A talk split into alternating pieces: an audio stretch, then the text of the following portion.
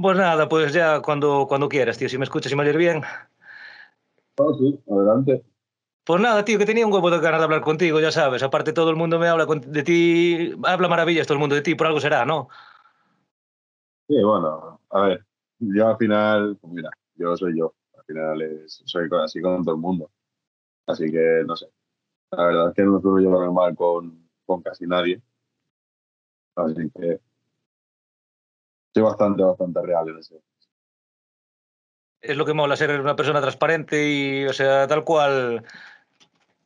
Bueno, Tal, tal cual se te ves como eres, tío. Que ya tú y yo, bueno, ya tenemos hablado un poquito ya por, por Insta y todo eso, ya más o menos ya nos vamos conociendo un poquito. Lo que no dábamos era, lo que no dábamos era cuadrado para tener la charlita esta, tío. se daba, se daba el momento para tener la charla, pero bien, pero bueno, ya por fin. Y nada, pues yo, joder, ya preguntarte, porque te pregunté así por encima, tío, que bueno, que con el problemilla y tal, ¿qué tal, qué tal ese hombre? ¿Cómo, cómo, cómo reacciona? El médico estaba contento después de la operación. Si el artista está contento al final, yo bueno, dice que lo tenía hecho polvo, pero que me aguantaba la masa muscular y tenía el hombro hecho polvo. Tardaron un poquito más en operarme por el tema de que al ver cómo estaba el hombro, para la operación. Claro, Pero la anestesia general me mató, tío. O sea, me desperté, estaba yo con sudores fríos, me daba todo vueltas. Era la peor- creo, que más- creo que la peor sensación de, de toda la operación, el, el de después de la anestesia. Eso Sí. es la peor sensación. El hombro no me dolía tanto, pero lo- el resto. A, a- a mí me pasó algo similar, tío, porque mm, yo, bueno, yo me quité la vesícula, el problema este, ¿sabes? De que se te petrifica, salen piedras en la vesícula o tal. Y, ¿y qué pasa? Me calculó, la anestesista me, me calculó mal la, la cantidad de, de anestesia. Y me tuvieron en la sala de reanimación no sé cuánto tiempo, que mucha gente tiene palmado por culpa de eso, tío. Y también tengo el recuerdo de despertarme, ver allí a la familia, no saber dónde estaba, dormirme, despertarme, una sensación horrible, sudor frío, lo que tú dices es fatal, fatal, ¿eh? Y yo, a mí me, me pusieron una. o sea, me pusieron doble cantidad. Porque el anestesista, cuando llegó con el vial, me vio y me dijo: Bueno, creo que con esto no vamos a dormir ni las pestañas. Me desperté y me dijeron: No, es que la sensación como si estuviera borracho. Yo, borracho no está en mi vida. Yo no bebí alcohol nunca. O sea, y yo digo: Pues, pues admiro la verdad a la, a la gente que lo, que, que lo está, porque. Horroroso. Sí, tío, sí, sí. ¿Y, y, y qué tal? Do- eh, ¿Dolor después? Bien, al despertarte, bueno, ya cuando se fue la anestesia, cuando empezó, cuando empecé a eliminar la anestesia ya, sí que dolió. Dolió por la noche, fue ho- horrible. Pero a los días ya fue mejorando poco a poco. De hecho, el martes tengo que ir a que me quite las grapas, que tengo puesta, tengo por ahí. ujú. Sí, todavía tienes ahí la, la compresa. Parece una compresa esto que te el apósito ese. Mm. Porque Pero tú, sí. operaste el miércoles, el miércoles pasado fue, ¿no? Creo. ¿O fue el anterior? Creo que fue el día 3. Día 3. Ah, el viernes, al final, al final te tardaron un poco más. Yo me acuerdo que me dijeras el miércoles, tal. Fue miércoles día 3 de mayo. Miércoles 3 de mayo. No pararon. Ajá. Ah, vale, vale, vale. Es que a veces en cuanto termino de hablar yo y empiezas tú, como que se me entrecorta un pelín, así, ¿sabes? Perdona. Eh, No, pero sí, fue bien, fue, fue bastante bien y la verdad es que sí, el médico cuando salí me dijo que estaba, que, que estaba contento con lo que había conseguido. Yo dije, pues si tú estás contento, yo más. Claro, que el que sabe se supone que es él, joder. Si, si está preocupado él es cuando nos tenemos que preocupar nosotros. pero, pero. ¿qué fue? ¿Fue, fue a raíz del, de Dogfight? De, con, ¿Con Gaps o ya tenías algo, ya, ya tenías caña ese hombro? No, imagino. Ese hombre ya se me había salido a mí. ¿Qué pasa? Que la primera vez que se me salió estuve cinco horas con el hombro fuera. El hombro empe- empezó a enfriarse y, y dolía. Y nada, me lo colocaron, pero bueno, cuando estuve hablando con la traumatóloga la segunda vez, que fue en Dogfight, eh, me dijo que la primera vez que se me había salido me tenía que haber operado. Claro. Que yo no puedo estar cinco horas con un hombro fuera hasta que me- porque claro, ya aquí en la sala Aquí vas a urgencias y en lo que tardan en cogerte te puede doler, vamos. Te puedes estar muriendo, que te puedes morir ahí, que, no te van a, que, que los de triaje no te van a coger. Sí, puedes palmar en la, en la, en la sala de espera, porque... Una silla perfectamente. O sea, y nada, estuve cinco horas con el hombro fuera, me lo colocaron después, pero claro, para colocarme el hombro, pues que si morfina y diazepam, para que se relaje el músculo y para colocarlo. La masa muscular tira y no. Y así normal no lo pueden, no lo pueden colocar. No, claro, ah, pa- que se ponga uno como yo a colocar un brazo como el tuyo, es la movida, ¿sabes? También imagino, ¿no? Una vez que me lo colocó fue una, una doctora, una doctora y sería unos 52, me diría la. Pero sí, sí. Pero bueno, pues eso. Al final, cuando se relaja la musculatura es cuando se puede colocar así. Si no, es imposible. Claro, joder, tío, joder. Y bueno, ¿y qué tal? Empe- ¿Empezaste a entrenar ya un poquito? ¿O así suave o algún movimiento? No. Sí, aún estoy haciendo círculos con, con el, con el hombro y ya el martes empezaré con la rehabilitación. No puedo tocar nada. A ver, entreno, entreno maquinitas, que yo no estoy acostumbrado a entrenar eso. Pero antes sí, antes del preoperatorio sí que, sí que me metía más caña para entrenar, aunque me era imposible entrenar boxeo porque yo soltaba una mano, el hombro me hacía un amago de salir sin entrar. Y nada, y pues digo, voy a fortalecerlo un poquito más y cuando, para después de la operación ya. Y nada, el martes ya empiezo con el fisio, y me han dicho que en teoría dos meses. En dos meses ya podré volver a, a, pe- a pelear, a entrenar bien.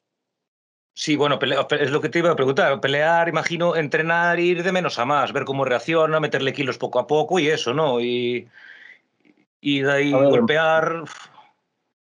por sensaciones, voy a, voy a trabajar por sensaciones al final. Es como que eh, yo ya me conozco bastante mi cuerpo, así que ya cuando mi cuerpo me diga, ahora acelera, para pues probaré, iré probando a ver, iré comentándolo con el fisio y a ver qué me dice él. Porque al final, si él está haciendo un trabajo para que yo vuelva a recuperar y yo estoy haciendo el cerril, al final no vamos a llegar a ninguna parte. Claro, es que es, es que lo peor, si una cosa de esa, si la curas mal, o yo qué sé, luego, aunque sea lo mueves un poquito y, y te cura en falso, tío, eso después te queda para toda la vida. Después ya le puedes meter operaciones que quedas jodido, ¿eh? Olvídate. La movilidad, la movilidad la pierdes totalmente. O sea, no puedes la movilidad y además que es súper importante. Porque ahora con el tema de que yo estaba haciendo, estaba haciendo wrestling, estaba haciendo, bueno, iba a empezar a hacer lucha, eh, grappling y, y demás. Eh, si tienes poca movilidad y te haces una luxación, allá que va. Claro, claro, es que una sumisión o tal, que te agarren justo ahí y, y que te den caña donde lo tienes sensible, como que no, hay que ir... eh, lo que tú dices, mejor que tú no conoce nadie tu cuerpo. Por sensaciones, al final es como mejor se trabaja. Claro. ¿Y qué tienes pensado entonces? Eh, ¿Darle caña al grappling ahora o qué? ¿Quieres eh, mejorar suelo o no? Voy a seguir en boxeo. Voy a seguir en boxeo, voy a seguir peleando boxeo. Eh, quiero probar en Barenakel. Quiero pelear en Barenakel también, sí o sí. Pero sí, me de lo de, de lo de eso, de la última pelea que tuve allí en lo de White. Se me quedó como el, el, el, el mal sabor de boca, ¿sabes? Y, no, no. O sea. Voy a mejorar todo lo posible en todos los aspectos que pueda. Tanto mejorar el striking cuando se pueda más, cuanto el suelo y, y a tirar para adelante. igual. Voy a competir en las dos. Tengo pensado competir en boxeo y tengo pensado competir en... A ver, tengo que alguna que otra competición pendiente de kickboxing aún, pero principalmente en boxeo y en MMA. Claro. Pues que yo me confundo también bastante, tío, porque tú, tú, de hecho, fuiste campeón de España, no sé si también en el europeo y tal, pero full o kick, porque no es lo mismo, ¿no? Claro, es distinta cosa. Low kick, en. En full no. Ajá. ¿Qué pasa? Yo fui dos veces campeón de España. Europeo no llegué. Porque, claro, no tenía, la primera vez no tenía nacionalidad y no me seleccionaron para la selección. Ajá. Claro. Como hay veces que la, la primera vez que lo hice, eh, creo que eran en Madrid, creo que eran cuando tenías que ir a la preselección. Y claro, yo estaba con el niño, yo lo tenía de mí. Yo a raíz de eso me saqué la universidad. Pero, qué va. O sea, la segunda vez ya es el a dedillo. Claro. Este sí, este no, este este no. Sí, hay un poquito de eso en el, en el mundillo, ¿no? Yo algo hablé, no me acuerdo con quién fue, no sé, con uno de vosotros, que hablé ya con varios y alguien me dijo que las elecciones muchas veces que, que es un poco a dedo, un poco de, no sé. Es, es, al final, mira, quieras o no, la política mete mucha mano en esto. Sobre todo en la, en federación mete muchísima mano y es y ya no miran por el deportista y al final vuelve a ser pues, como unas elecciones normales. Lo, lo, que miran todos es por lo mismo, por, por la pasta. No es ni, por, ni porque nosotros ganemos, no, es para que ellos eh, ganen dinero al final. Sí, Mira sí, que no me quiero meter en política porque no, es un tema que no controlo, pero, pero es que al final nos acaba jodiendo a nosotros, a los deportistas sobre todo. A los que se quieren ganar el futuro. ¿no? Que ganar dinero futuro honesto. Qué va. Sí, pero claro, eh, también lo hablé con. Lo hablo con, siempre con vosotros, que claro, eh, siempre, siempre todos me decís lo mismo, que sobre todo en España, tío, que, que los que queréis vivir de esto, que está muy, muy complicado, no. Vale, está fatal. A no ser que estudies, que sí que hay becas y cosas así. Becas, unas becas que no vas a poder vivir de ellas pero sí que son ayuda. A no ser que tú estés estudiando en una carrera o algo. Nada. La medalla de, no sé cuánto me dieron por la medalla de España. No sé cuánto No sé si 30, 70 euros, no sé cuánto me dieron por ganar el campeonato. ¿Cómo? Perdón, no te, no te escuché, se me cortó un pelín. No sé cuánto dinero me dieron, en, por, no me acuerdo exactamente porque eso fue hace de dos años. No sé si, si, me acuerdo si eran 30 euros por ganar una medalla o 70 euros, una cosa así que te, que te daban. Joder. Hostia, tío, es que es ridículo, ¿no? En profesional, en profesional hay, hay promotoras que nos están 200, 300 euros el combate. Pues a partir de la gana profesional por 200 euros. Pero joder, es que no te cubre ni no te cubre ni, ni el gimnasio, tío, ¿sabes? O sea, gastar más en gimnasio y en equipación que. Y como tengas que llamar a alguien para que venga a rodar contigo y te tengas que pagar y tal, o, tienes que ir a, a, ir con X entrenadores o de viaje a no sé dónde para entrenar. Eh, qué mal está la cosa, tío. Esto a ver si o mejora o si no Estados Unidos o así. Ahora Franco también anda ahora por, por Inglaterra porque también dice lo mismo que aquí en España que no que no hay nada, tío. Sí, es imposible. Y claro, yo estaba pensando, pensado, yo después de Dogfight tenía tres peleas cerradas para marzo y ya para, fin, para septiembre una cosa así subiera profesional en boxeo, pero claro, me pasó lo del hombro y digo, voy a esperar al año que viene. Pero es eso, empezaré aquí a rodar en profesional y, y lo que voy haciendo, que por lo menos el boxeo dentro que cabe se paga bien. Sí, aquí, aquí en España es lo que tengo entendido, que es lo único que medianamente... Sí, medianamente se salva, porque lo demás y bueno, ¿y qué? Perdón. Y me entrenaré ya por, por la espinita. Por la espinita que se me quedó. Ahí, ahí iba a ir yo, no sé si nos escuchaste a mí, a Gaps, que estuvimos hablando. Imagino que sí, que te pasé la, sí, la charlita. Sí, la charla, la charla. Ya ves que ya dijo que, te, dije que iba a estar contigo, lo que pasa que fue justo cuando vino lo de la operación y todo y tuvimos que posponer la charla esta. Y ya ves que él, no, Valencia me habló para ver, pero claro, coincidía justo que venía el 1 o el 31, me acuerdo y yo me operaba el 3. Y claro, yo tengo que, tenía que ir a dar las clases y todo, y no, al final no pude. No nos pudimos ver. Pero bueno, es muy bueno ver el, el respeto y la admiración que le, la que le noté a él hacia ti, tío, un, o sea, un cariño tremendo. Dijo, Dijo que sobre todo como persona, que, joder, se me ponen los pelos de punta de, ¿sabes? De recordarlo, tío. Y es una, es una maravilla. Al final el ring es una cosa, para eso. Exactamente, exactamente. Luego siempre está el postureo este de, la, de, los careos y tal, pero lo que hay detrás lo sabéis vosotros. Paripé, McGregor y todos estos que lo pusieron de moda. Pero sí. Al final es eso. Claro. Al final que- es. Fuera una cosa, o sea, pues estamos. eh, bueno, de hecho, antes de la pelea hablábamos y todo. No había, no había ningún mal rollo. No, no, Pero claro, por supuesto. Y ahí dentro, pues eso. Pues, o gana él o gano yo. En este caso, pues mira, ganó él. En este caso, claro, y es lo que, lo que hablaba yo con él, que, hostia, te, te notaba en la cara, tío, cuando, cuando pasó lo que pasó, que te levantaste, tenías una cara de, de mala hostia, pero, o sea, no es que te doliera el ego, decir, no, ni perdí ni hostias, no, es de, me pre- lo, lo preparado que estoy para esto y, y no pude dar lo que yo quería dar, no pude hacer eh, la pelea, por lo menos. la lesión. O sea, a mí la cara me viene por la lesión. Yo otra vez dos pa- pasos para adelante y siete para atrás. Siempre cuando estás en tu mejor momento, siempre tiene que pasar algo. A ver, lo- en verdad lo agradezco, agradezco el, el hecho de que me pasara porque, porque así por lo menos ya me podía operar el hombro y, y quieras o no, pues a la larga eso me va a benefici- beneficiar a mí. Pero claro, me dio mucha rabia. Eso podía haber, mm, me podía haber pasado en un combate en marzo que tenía aquí en un pueblo al lado. En vez de en un evento tan importante para mí en este caso, porque yo sé que me- es verdad que yo me pasé preparándome pues desde que me dijeron que sí.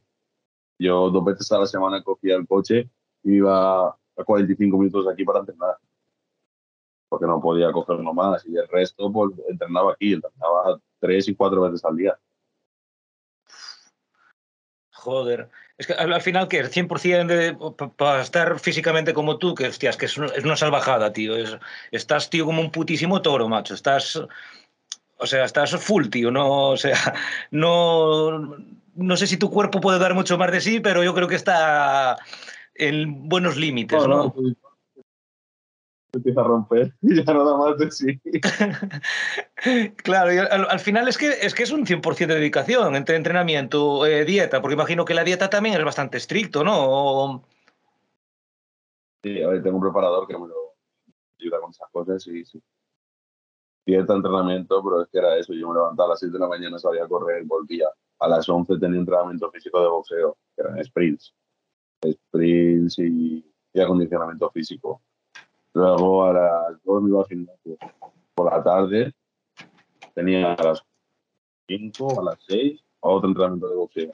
Y por la noche, pues depende de la noche, depende de lo cansado que estuviera, hacia otro o me iba a dormir. Joder, joder. No sé cómo aguanta el cuerpo tanta tralla, tío. De lunes a domingo, o sea, todos los días. Y ya cuando mi cuerpo decía, mira, hoy no, hoy va a ser que no, hoy te vas a levantar, sí. O sea, no. Me he quedado dormido. O sea, ¿y, qué- y qué Ya, tal llevas ahora estar así un poquito parado? Fatal, tío, si llevo casi 100.000 pasos en, en, una semana. fatal. Fatal, fatal. Para esto, para estar parado. ¿no? Ya te digo, si me, me voy y me paseo por el gimnasio por, por, por hacer algo, me voy a dar clase, me voy a pasear por el gimnasio, me pongo a hacer maquinitas, me pongo la cinta 45 minutos y me vuelvo andando hasta mi casa. Joder. Claro, es que acostumbrado a, a- a- a tanto gasto calórico, ahora dicen es que no, no sé por dónde quemarlo, estás que te subes por las paredes. Es el hecho, el hecho de que a mí la cabeza, a mí me ayuda mucho de entrenar con la cabeza. Yo soy muy, soy muy recto en eso. Yo cuando entreno, entreno. y Me gusta entrenar fuerte, no me gusta entrenar flojito. Pero claro, ahora no puedo. Ahora por mucho que quiera no puedo. Voy en bici todavía no estoy haciendo nada. Claro, Uf, qué, qué putada, tío, qué putada. Y, y que con, Llevar lo mejor posible. Pero, pero cuesta, cuesta muchísimo. sí, po- poquito a poco, poquito a poco. Y la, y, la- y la espinita esa entonces, ¿qué? Que al final no... Con ganas de revancha tú también, ¿verdad? ¿O qué? Dije al día siguiente, yo quiero una revancha. Dios, sí. Por lo menos para demostrar, o sea, por lo menos para demostrar todo lo que practiqué y todo lo que entrené y tal. Eh, no, no por otra cosa, que si me gano y es mejor, pues bueno, pero que, que yo quiero demostrar lo que yo he entrenado y lo que yo puedo llegar a hacer. Ya te digo, no, no es para nada más, simplemente porque parece, que, parece que luchar mi vida en esa pelea. Claro.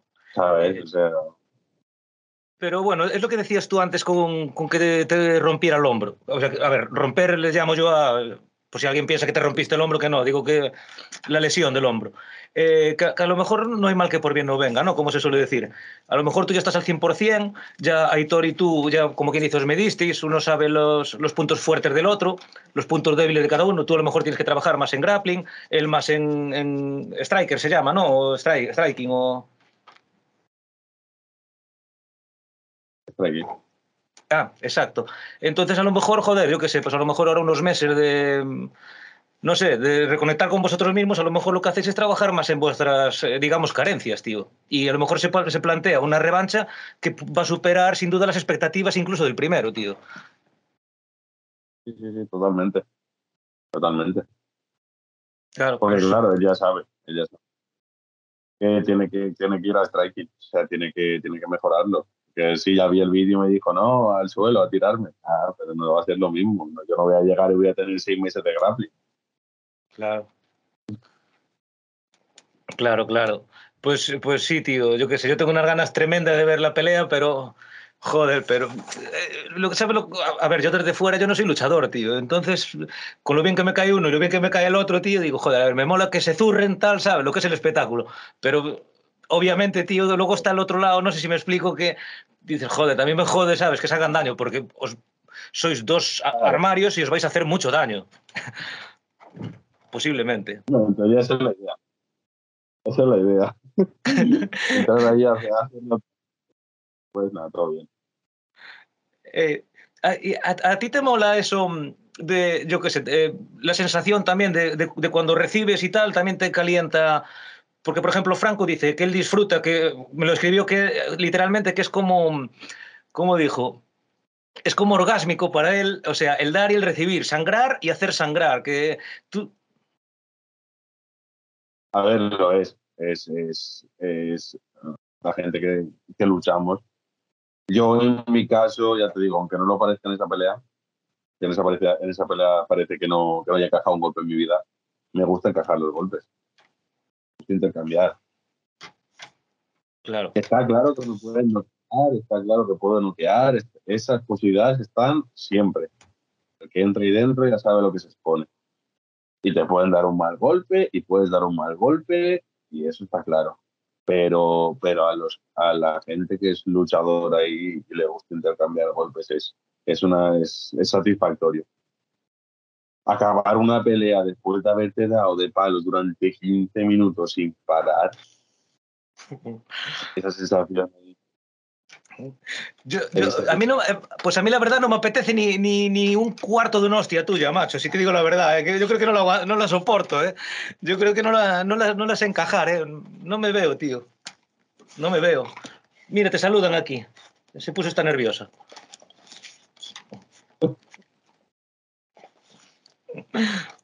Tranquila, Keila. ¿Eh? Es un, un pitbull, un pitbull loco, una, una pitbull loca. Es que la tengo aquí cerrada. Ah, el tuyo es American, de Stanford, ¿no? Sí. Anda aquí con el juguete. Le, voy a abrir la puerta que salga por ahí de paseo un poco, tío. Si no, nos va a dar la murga. Venga, a jugar. Corre, a jugar. A jugar por ahí adelante. Venga, corre. ¡Hala! Ya está, perdona, tío. Eh... Hostia, ya me, ya me perdí. Tú lo oyes lo que está armando, tío. está como una puta cabra, tío. El, el- el tuyo también es así. Cuando le pega el. el- Cuando le das, cuando le das, cuando le das, se vuelve, se, se empieza, se pone a correr por toda la casa de punta a punta, se sube al sofá, se baja al sofá, coge un juguete, lo deja, se vuelve a correr, así tal cual. Sí, sí, pues son, son iguales entonces, tal para cual, tío. Joder. Hostia. Eh, Ah, bueno, joder, con lo que estábamos hablando, tal, de los, de los golpes, hostia, para encajar golpes. Eh, yo, yo, me acuerdo de la imagen esa típica de, de, Iván Drago en Rocky 4, ¿sabes? Golpeando la máquina, tío. Y, y no sé, me, me, recuerdas un poco así, ¿sabes? Ver un tío grande, tan, tal. Eh, ¿tú, ¿tú, tienes eh, comprobado tú los kilos de tu pegada o tal, por curiosidad? No, la verdad es como las máquinas de la feria dan cada una una cosa. Claro. Al final no se ha dejado no, no, la verdad es que no lo, he, no lo he probado. Me gustaría, me gustaría por curiosidad. Pues estaría de puta madre si algún día tienes la oportunidad de, mm, de tener una que sea un poco un poco de calidad, ¿no? Una mierda de, feria, de feria, claro. Porque desde la feria, pues nada, hasta, hasta, el máximo, en las otras no llegan ni a 600 y eso ya va variando. Hostia, pues cuando te coincida una de esas tienes que grabar uno y lo subes al Instagram, que, que fijo que iba a molar, tío, verlos. Sí, sí, lo subiré, lo subiré. Sí, sí, sí, pues, pues molaba. Y, y... Disculpa, es que, es que justo cuando te hablo, ¿sabes? Me tarda dos segundos en venir tu audio, por eso te interrumpo muchas veces, tío, perdona. Ah, eh, no, no. Digo que, hostia, que también inevitablemente a cualquiera que tal no se nos pasó por alto, porque ya es lo que me habías dicho tú a mí por privado, que tienes también pensado meterte algo en Barenakel, ¿no? Y, y hostia, también se me pasa por la cabeza, hombre, no sé las categorías o tal, pero uf, a cualquiera se nos pasa por la cabeza un, un Drasco VS Franco, tío. ¿O qué? No te lo dijo nunca nadie, ¿no? A ver, sí, sí, cada vez que digo Barenakel me dice el nombre de Franco. cada vez que digo Barenakel. Es que, hostia, eh, aún el otro día vi una pelea que ya te digo que anda, no sé si ya acabó, que andaba una gira por allí de peleas en Inglaterra, vi una pelea que ganó, tío, la, le dio la vuelta, tío, una peleón de la hostia. Es que tiene cada pelea más guapa Franco de la hostia, tío. Ah, muy bueno. Es, es, es muy bueno. Sí, pero, pero lo malo que hay ahí, las lesiones, tío, uf, no, no te echa un poco para atrás eh, sin guantes créeme que a los que están allí no creo que les importe mucho las lesiones, la verdad. No, pero, pero por eso digo a ti, ¿eh? no te echa un poco para atrás a lo mejor decir, porque claro, tú ahí... No, para que es que no, no, no. Ya tengo el tabique desviado y operado dos veces. Claro, es que hay, hay, que valer, porque por ejemplo Gaps eh, dijo yo, eso ni loco, tío, ni loco. Claro, porque a lo mejor, claro, son peleas muy sangrientes, tío, igual te da para dos peleas al año, no... Quiero decir... Claro. A ver, yo quiero, yo la sensación, la sensación, al final es como, como cuando tenías 16 años te operabas en la calle. Claro, tienes esa, esa gana de así, algo marrullero, ¿no? Cuando trabajabas de portero te pegabas por la discoteca. Al final Vale, vale, vale. Sí, sí, sí, tío. Joder. Todo luchador y pelean todo. Yo ya, ya, yo cuando me, cuando me dijeron lo de, bueno, cuando me contestaron porque mandé el correo de lo de, lo de Dog Fight, cuando me contestaron, me dijeron, no, yo les claro, preferiblemente puede ser la pelea, aunque, claro, yo no sabía tampoco cómo lo iban a hacer. me dijeron, no, tienes que pelear en MMA en el MMA. Ah. Le gusta pelear, al final, sea o no sea lo tuyo, te entrenas, te esfuerzas un poco y ya está. Claro. Hostia, pues es, claro, es una putada. Claro, es que es lo que pasó, pasó un poco, que eh, eligieron más bien al luchador que, y luego la disciplina fue adaptar, adaptar, que se adaptara el luchador a la disciplina, tío. Es un poco, no sé, sí, pero... de la, no, yo le dije que sí, yo directamente dije que sí, que sí, que, que, con quien sea y en la disciplina que sea. Que al final esa oportunidad no se da dos veces en la vida tampoco. Así que no me lo pensé mucho.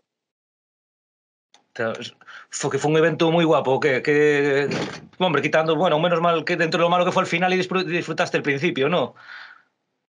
Sí, a ver, no, como tal, a ver, yo ya estaba más preocupado eh, sobre todo, o sea, la gente que me veía, de, que me apoyaba y tal, que me conocía, eso estaba más preocupado. Yo, la verdad que una lesión más.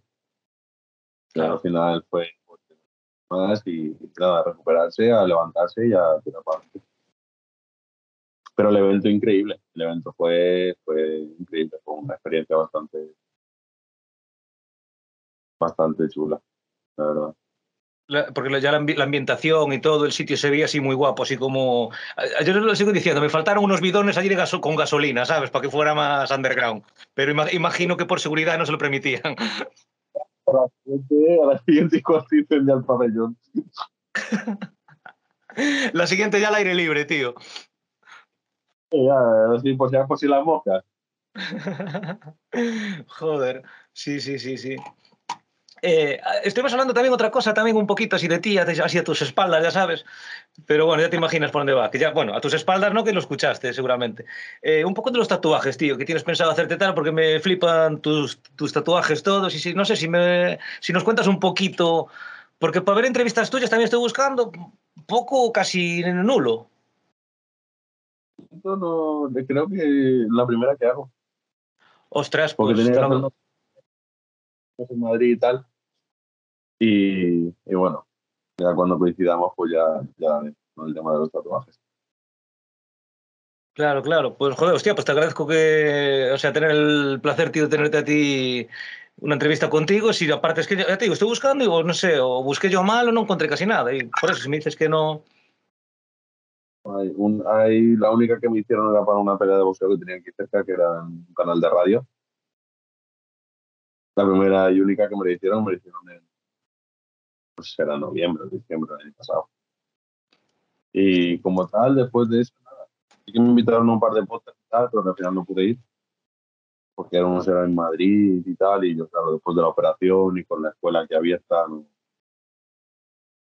no, no tenía el tiempo justo para poder desplazarme y tal, y si es, es fin de semana cuando puedo moverlo. Claro. Pues ya te digo que agradezco un montón el detalle que tienes, tío, porque yo creo que, que tuvimos buen feeling desde el principio, que hablamos al poco del combate. Y, y, por eso, conocerte un poquito más, y yo creo que la gente, hostia, tiene muchísimos seguidores, creo que todo lo que has, tenido, el 99,9, como, como dijo César y todos, que el 99,9, todo cosas positivas de la gente, tío.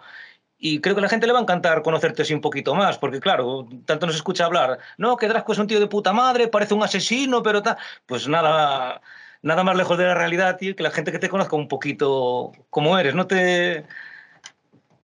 Al final la imagen, la imagen, la imagen es una cosa, pero es que eso es, desde siempre.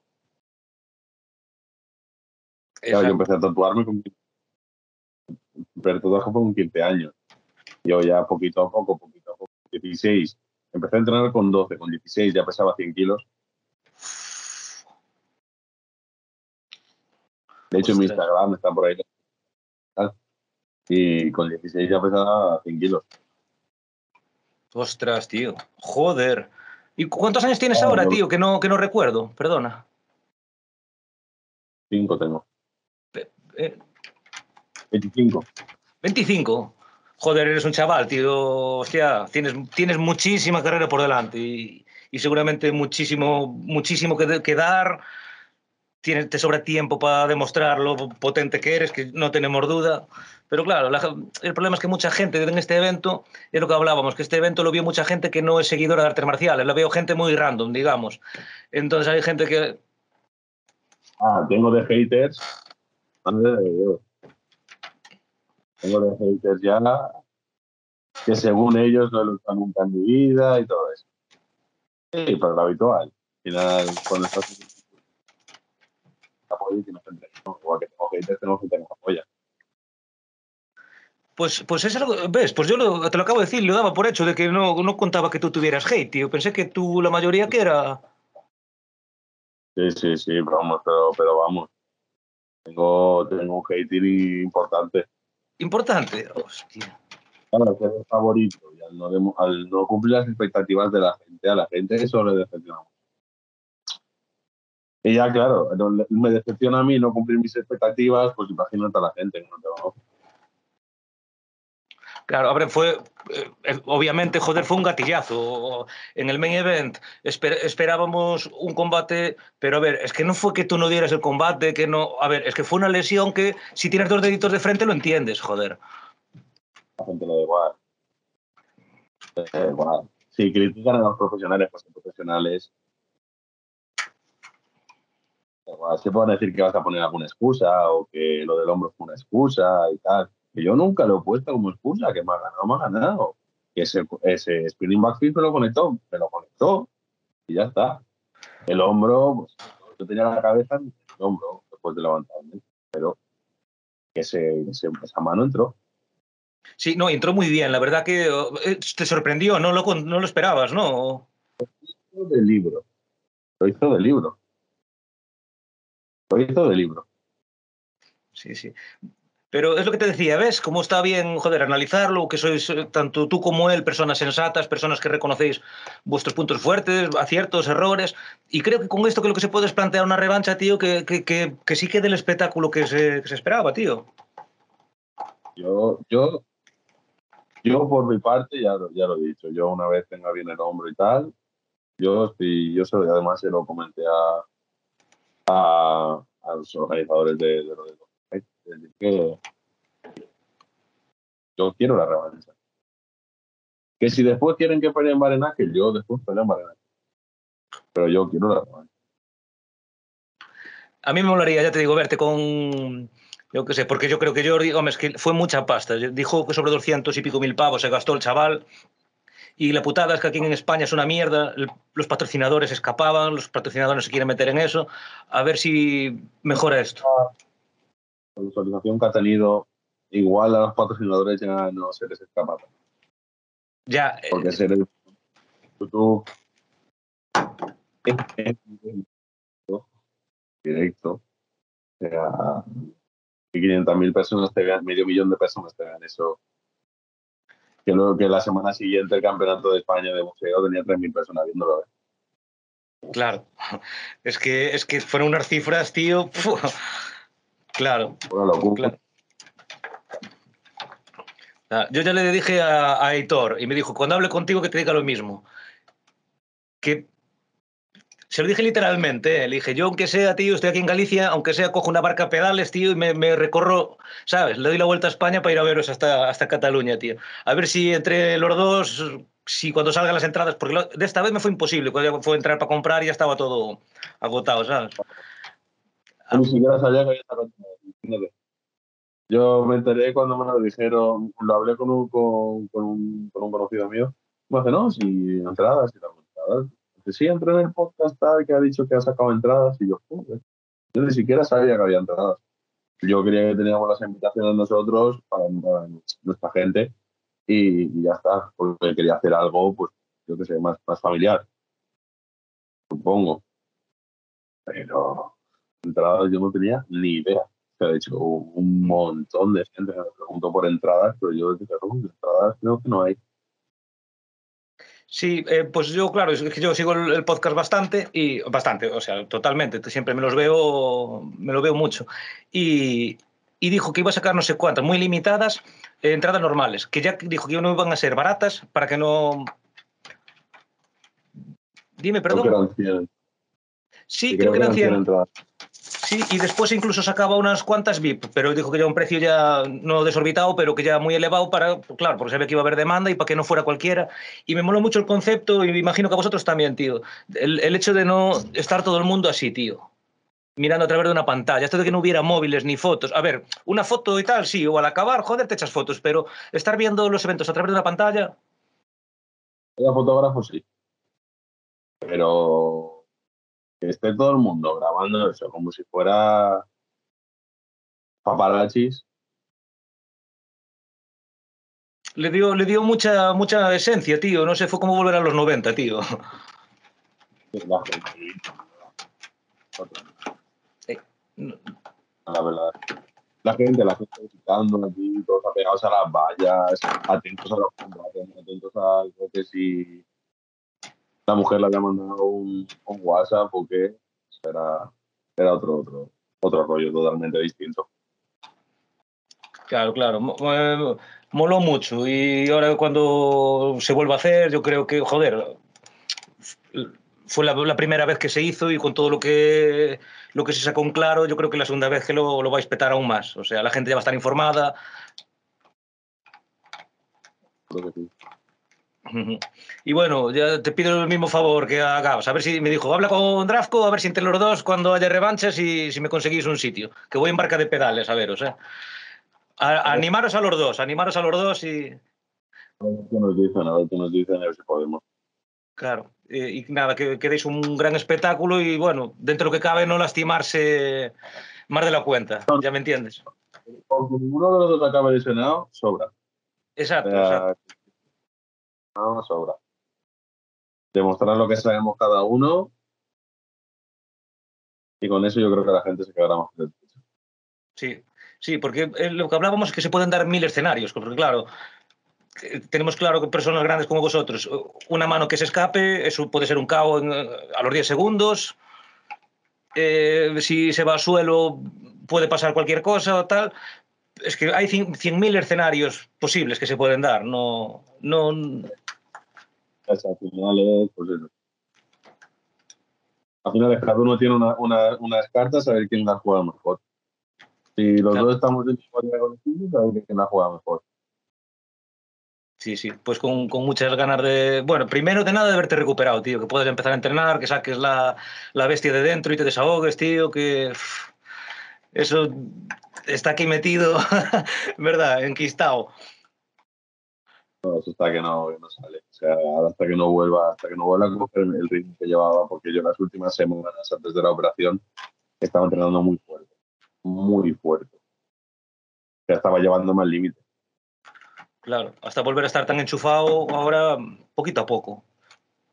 No, no, sin prisa, a ver si el hombro responde bien y consigo la movilidad. Si recupero la movilidad del hombro, yo ya vuelvo a cogerme y entreno fuerte a las partir de la cuarta o la quinta semana que esté el hombro con buena movilidad, ya entreno fuerte. Pero hasta que vuelva a coger la movilidad, Sí, joder, porque mire, pasa una cosa, tío. Mire, le pasó a mi, a mi abuela cuando se operó también de un hombro, que le tuvieron que hacer, no sé cómo se llama, que le hicieron un agujero de un lado al otro, no sé qué era. Y le decían, bueno, esto es una lesión que tiene no sé qué deportista. Y dice, bueno, claro, es que yo vi en la televisión que tal deportista en dos meses estaba bien. Dice, pero señora, tenía ya de aquella sesenta y pico años. Dijo, usted con sesenta y pico años, si un deportista no es lo mismo cómo recupera. Entonces, claro, los médicos, por operaciones similares a la tuya, personas como yo, que ni entrenamos o muy poco, si el tiempo de recuperación son, es medio año, las personas como vosotros, con buena alimentación, conocéis vuestro cuerpo, la- las recuperaciones siempre son mucho más rápidas, mucho mejores, y, pero, o sea, y tú, tío, tienes todo, de- todo de tu lado, macho. O sea, que estate, estate tranquilo. en este caso sí. En este caso sí, porque el médico ya me lo dijo. O sea, la masa muscular que nosotros le- les decimos a la gente que la gane, tú ya la tienes. Claro, tú tienes ese camino recorrido, joder, tú. Sale el hombro, al final lo que te dice la primera vez cuando se te sale es que ganes masa muscular. Para que, no, para que se fije y no se salga más. No hace contigo en este caso que ganes más. Eh, eh, es que el médico te lo debe decir riendo. Te- bueno, eh, mire usted, señor Draco, para la recuperación tiene que guardar reposo y le recomiendo que gane un poco de masa muscular. ¡Ey, que me tiras con todo, tía! ¡Qué loca! ¡Para! Tía, ¿qué? ¿Qué me mojas? Estás loca. ¿Qué? A ver, visite. visite. Hala, ya estoy duchado. ¿Qué me, qué- ah, me deshace la silla toda. Mala, ¿eh?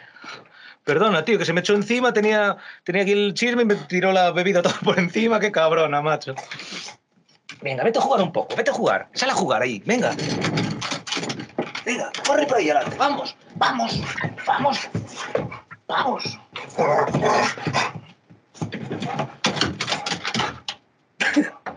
¡Fuera! ¡Fuera! ¡Marcha! ¡Marcha que vas a jugar por ahí! ¡Ey, no, no, no, cogí, no! ¡Que no! Ya, sienta, siéntate, siéntate. El tuyo igual, ¿no? Más o menos, me imagino.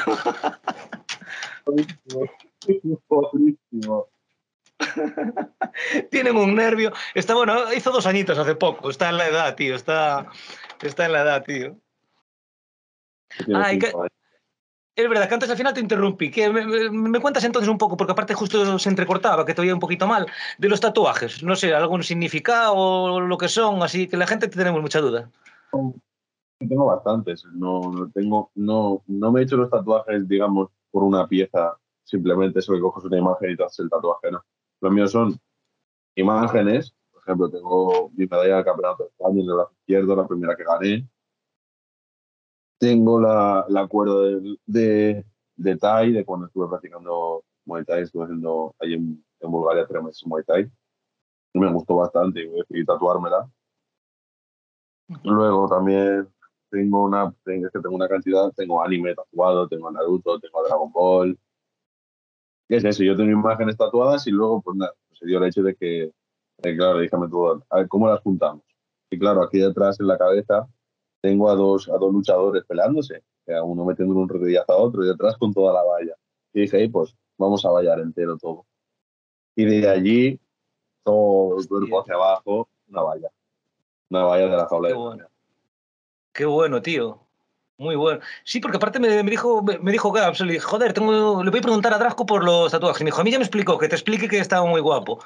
Y claro, no me quiso contar lo de la valla, pero es un cierre guapo. Porque, porque yo, por ejemplo, en este, también empecé aquí por esto, hice el, eh, este, eh, este, esta rueda solar o tal, y luego quería hacer esto para el hueco de donde te pinchan, para dejarlo, porque muchas veces no te quieren pinchar encima tatuaje.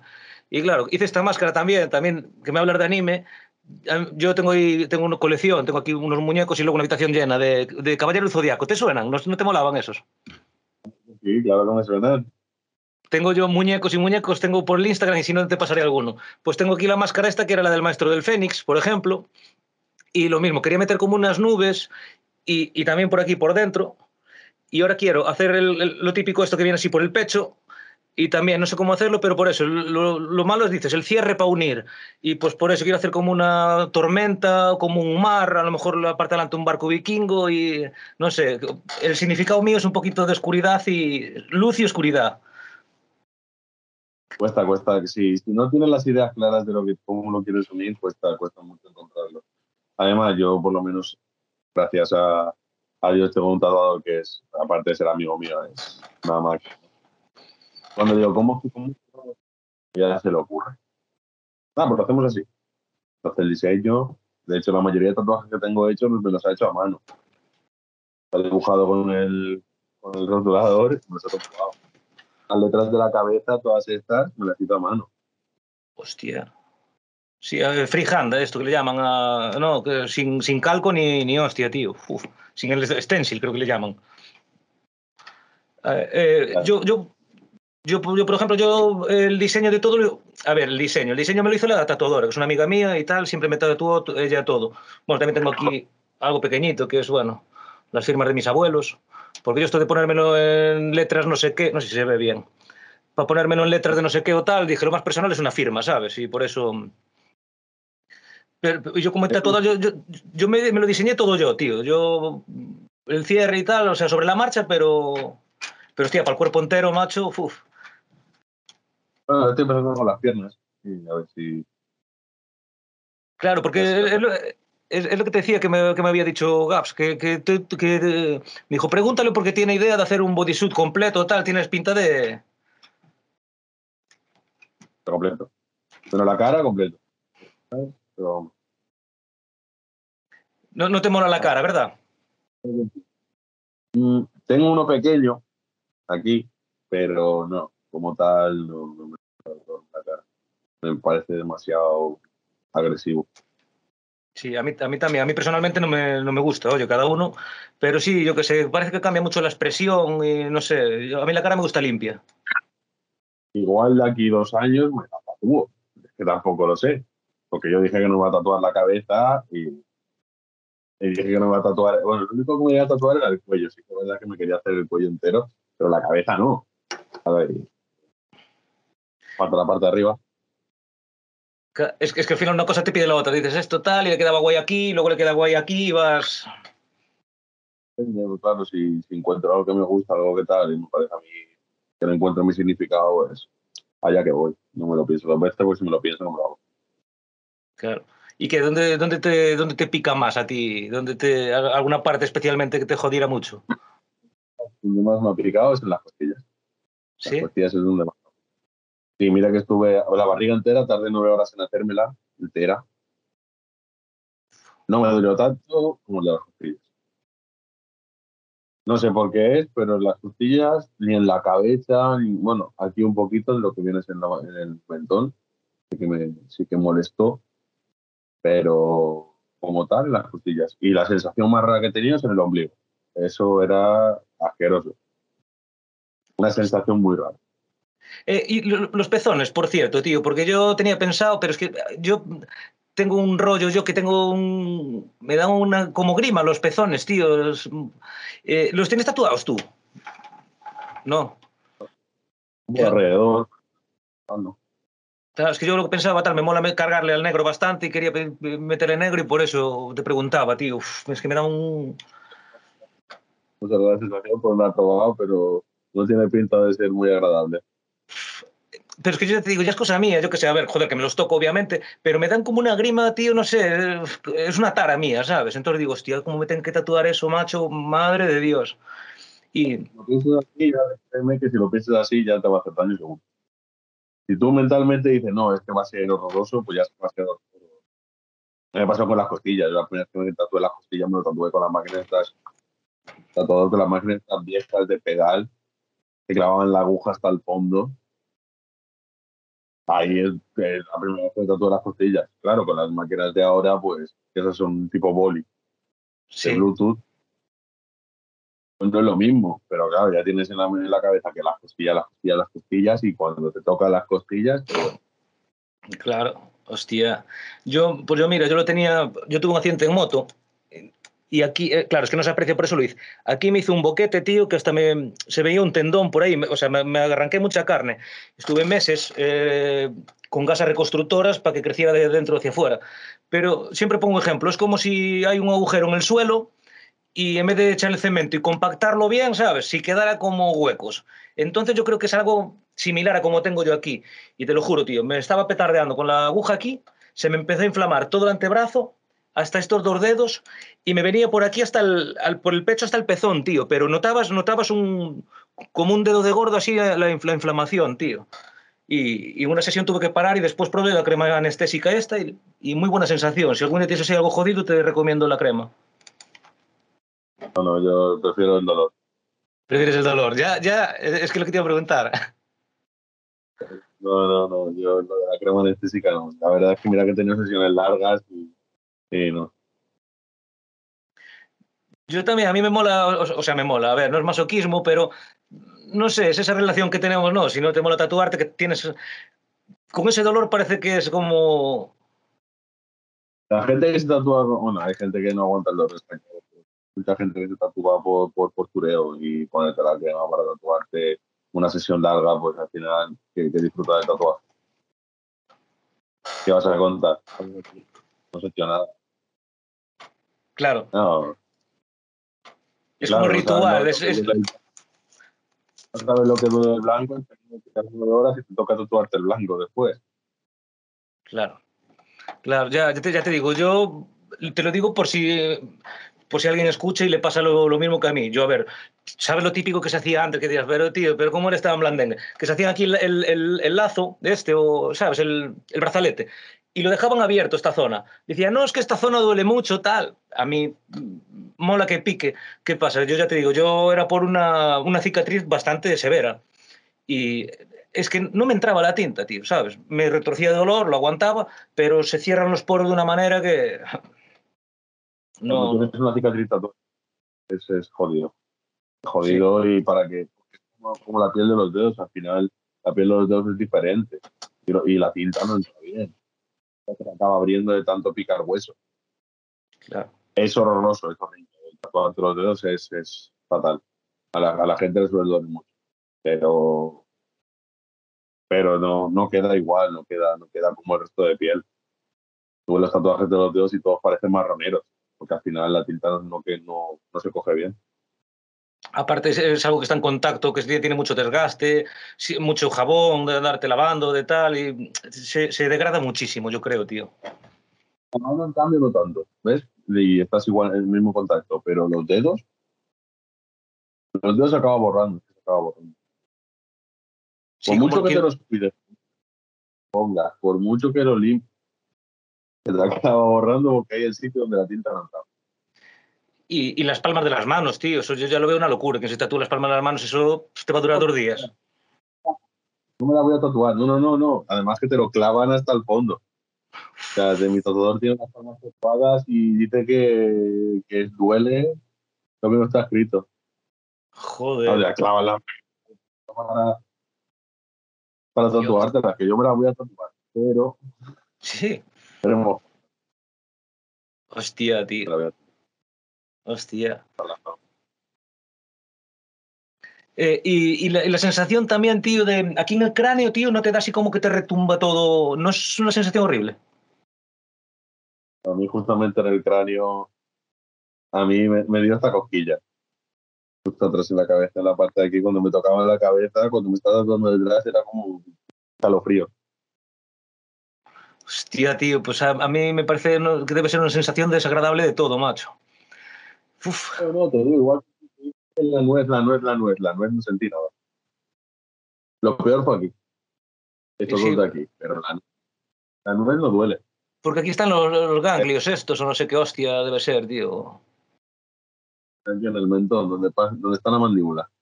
Esta parte de aquí, cuando toca hueso, ahí es donde, donde jodió. Pero en la nuez que dice, moa, la nuez, la nuez, la nuez. La nuez no duele. Hostia. Molesta tragar, no duele.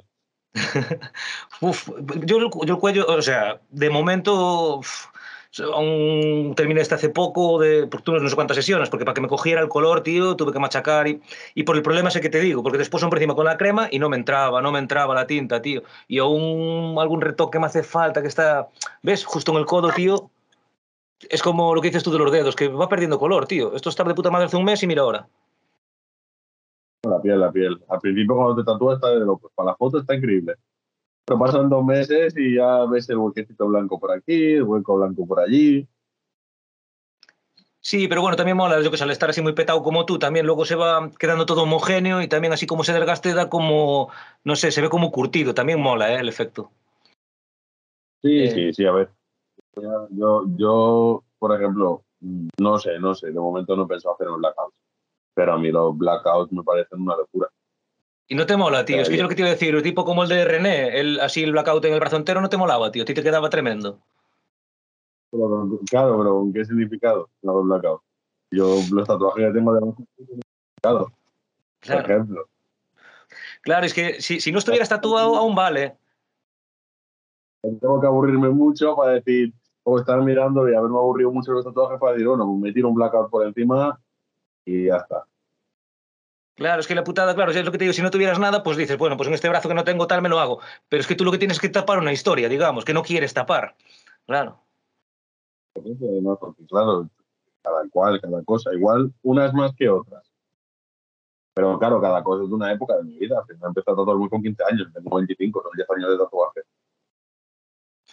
Tienes tiempo de sobra. Tengo yo tengo yo 37 y empecé a tatuarme, no sé, con 20... Bueno, a ver, que me hice esta mierda, después lo retoqué, después me hice, me hice este, luego la máscara, poco a poco, tío, no tengo prisa y lo, también lo disfrutas, lo vas curando bien, ves cómo, te, cómo queda, cómo seguir. Te marca tus épocas al final. Con 16 años me gustaba esto, pues me lo tatúo. Igual con 25 no me gusta, pero con 16 sí que me gustaba. ¿Tienes alguno que te arrepientas de él? ¿O que lo hubieras hecho de otra manera? o no. Ninguna. Pues eso dice mucho de una persona, tío, porque dice mucho de que eres de, de, ideas firmes, de que tienes cosas claras y no sé, que tu madurez, que cuando lo hiciste ya, te, ya tenías una cierta madurez emocional, creo yo. Hombre, claro, claro, ¿no? al final es que al final los gustos tampoco variado mucho. Yo, de lo que me gustaba con 16 a lo que me gusta ahora, sigue siendo lo mismo. Bueno, ya, claro. Pero a ver, ya sé que tienes tatuajes de buen gusto, pero hay gente que coge bueno, pues vamos eh, un colega y yo a hacernos tal y que se lo hacen así. Hay locuras de estas que es así que no, no se lo recomiendo a nadie. Trabajos con colegas y tengo así locuras también, pero ya te digo, nunca, nunca, nunca. Eh, o sea, es como la gente que se hace ahora, ¿no? Me hago una flecha, me hago tal, que, que, que tiene un significado, pero por ejemplo, porque se lo ven a un TikToker famoso. Nunca, jamás, me, por ejemplo, me he tatuado por, por, por postureo esto está de moda, me lo tatúo. ¿Sabes? Claro.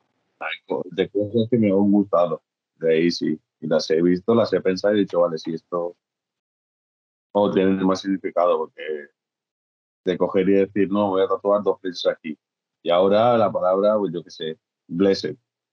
Que igual no será tatuado porque, porque se identificado con esa palabra. Yo tengo palabras con las que sí que me siento identificado, tatuadas, por ejemplo, pero te la tatúas porque no sé quién la lleva y queda guay.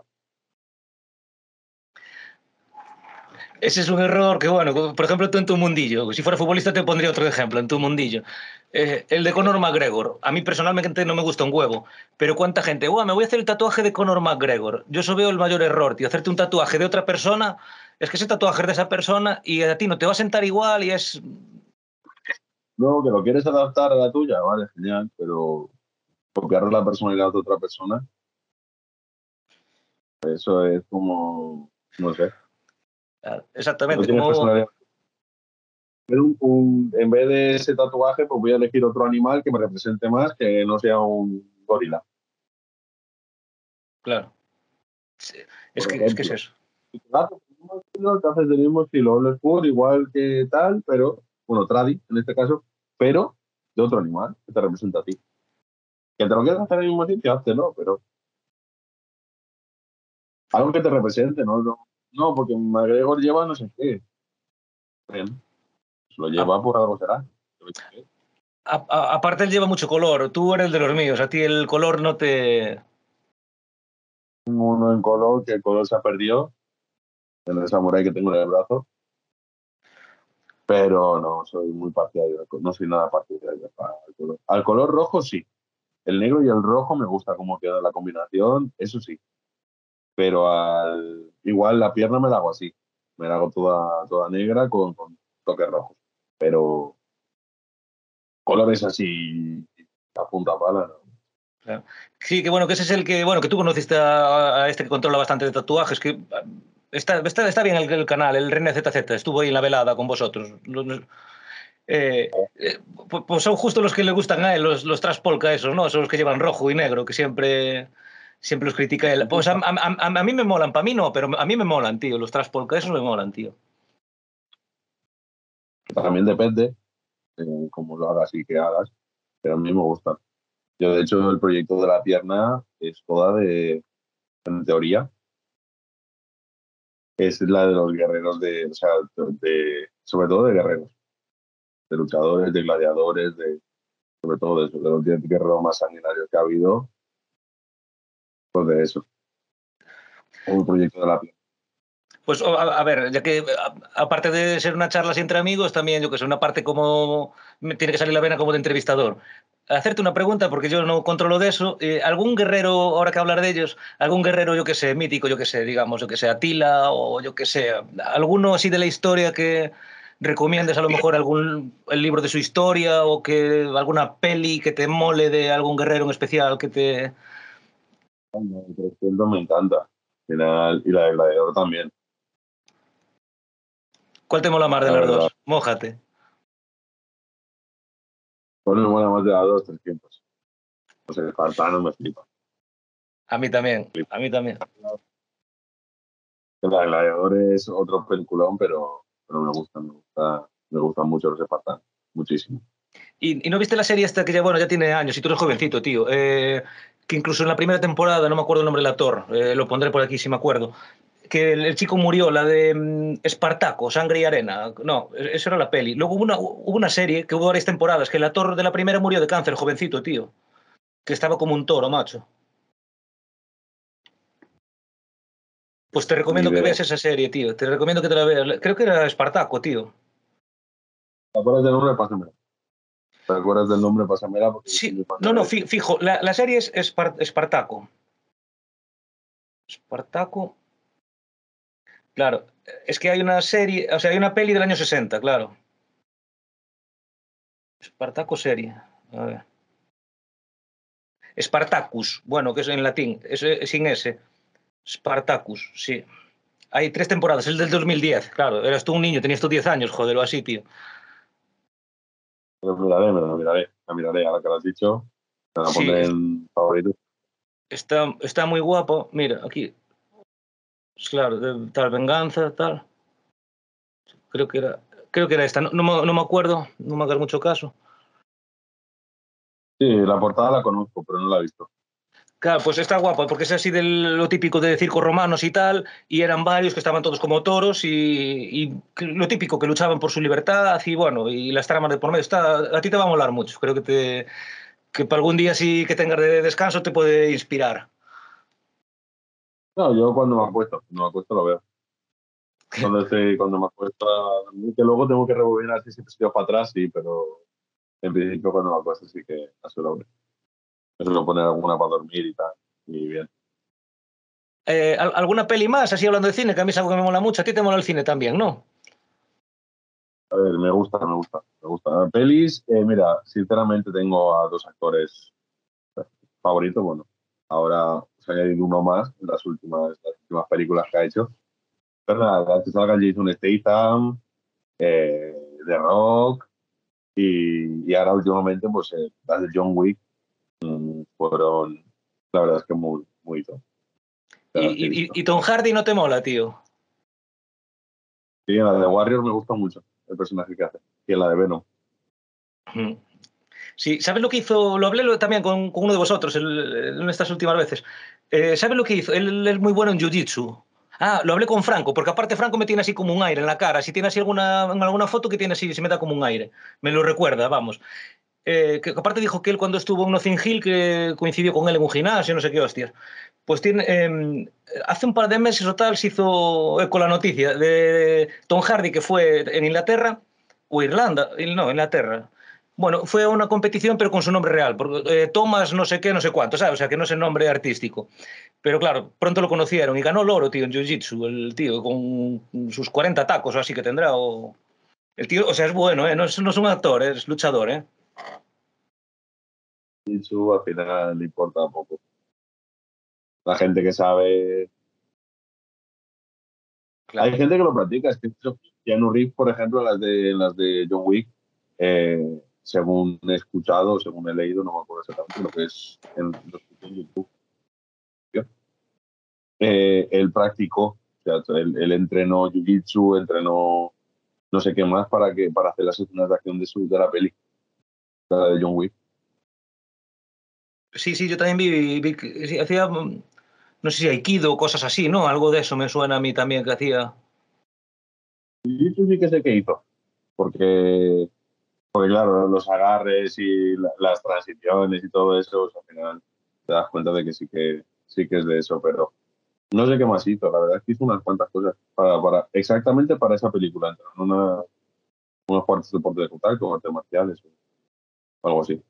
Eh, creo que sí que recuerdo. Aparte, mira, que me dijiste tú que tienes un samurái por aquí por el brazo, que aparte me suena, el que tienes con algo de color.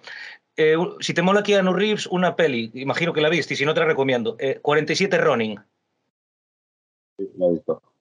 Buenísima también. Pues creo que fue para esa para la que estuvo haciendo Aikido, Hapkido, algo de esto. Un grande también, Keanu. Un tío, también dicen que es un tío de puta madre, tío. Dicen que, que lo ves en el metro, que habla con cualquiera, que sabes que es un, un actor no, de puta madre. Se ha, se ha, hecho uno de, los actores, de mis actores favoritos, después de las de, de, las de John Wick. La verdad es que me llamó bastante la atención el, esforzarse, el esforzarse para que todo salga perfecto en las escenas y todo, entrenar eso constantemente para mejorarlo y que poder añadirlo a la película hecho, ese sacrificio y esa dedicación, eso es de mucho. Dicen que sí, que es un tío muy, muy perfeccionista, bueno, muy buen compañero. Buah, incluso en una peli, no sé cuál fue, que quedó tan agradecido con el equipo de rodaje que le regaló a todos un reloj de no sé cuánta pasta, que sabes, que tiene ayudado así mucho a la peña. Dicen que, es una pasada trabajar con, con, ese, con ese hombre, tío. Sí, sí, sí. Pues yo ya...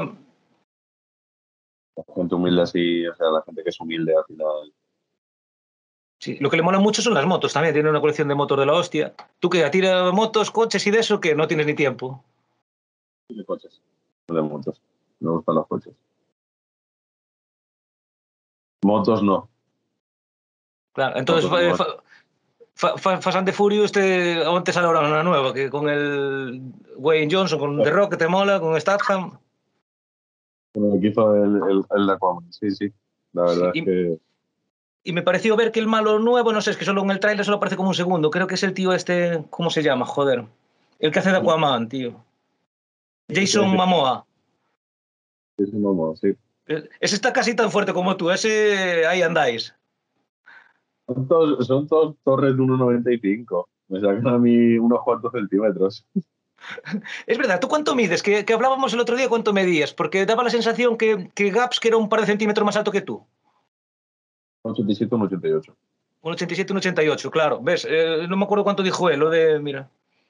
A mí me cuesta ir, ir recto. Yo voy de estar casi siempre cerrado en la guardia, muy enchepado.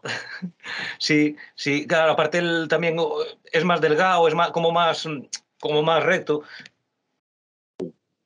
Pero sí, claro, daba la sensación al, verse tal, hostia, que claro, es que a ti se te veía doble de grande, que decía, el joder, dices que yo cuando me veía en la pantalla decía, pero ¿dónde me metí yo con este, con este tío, joder?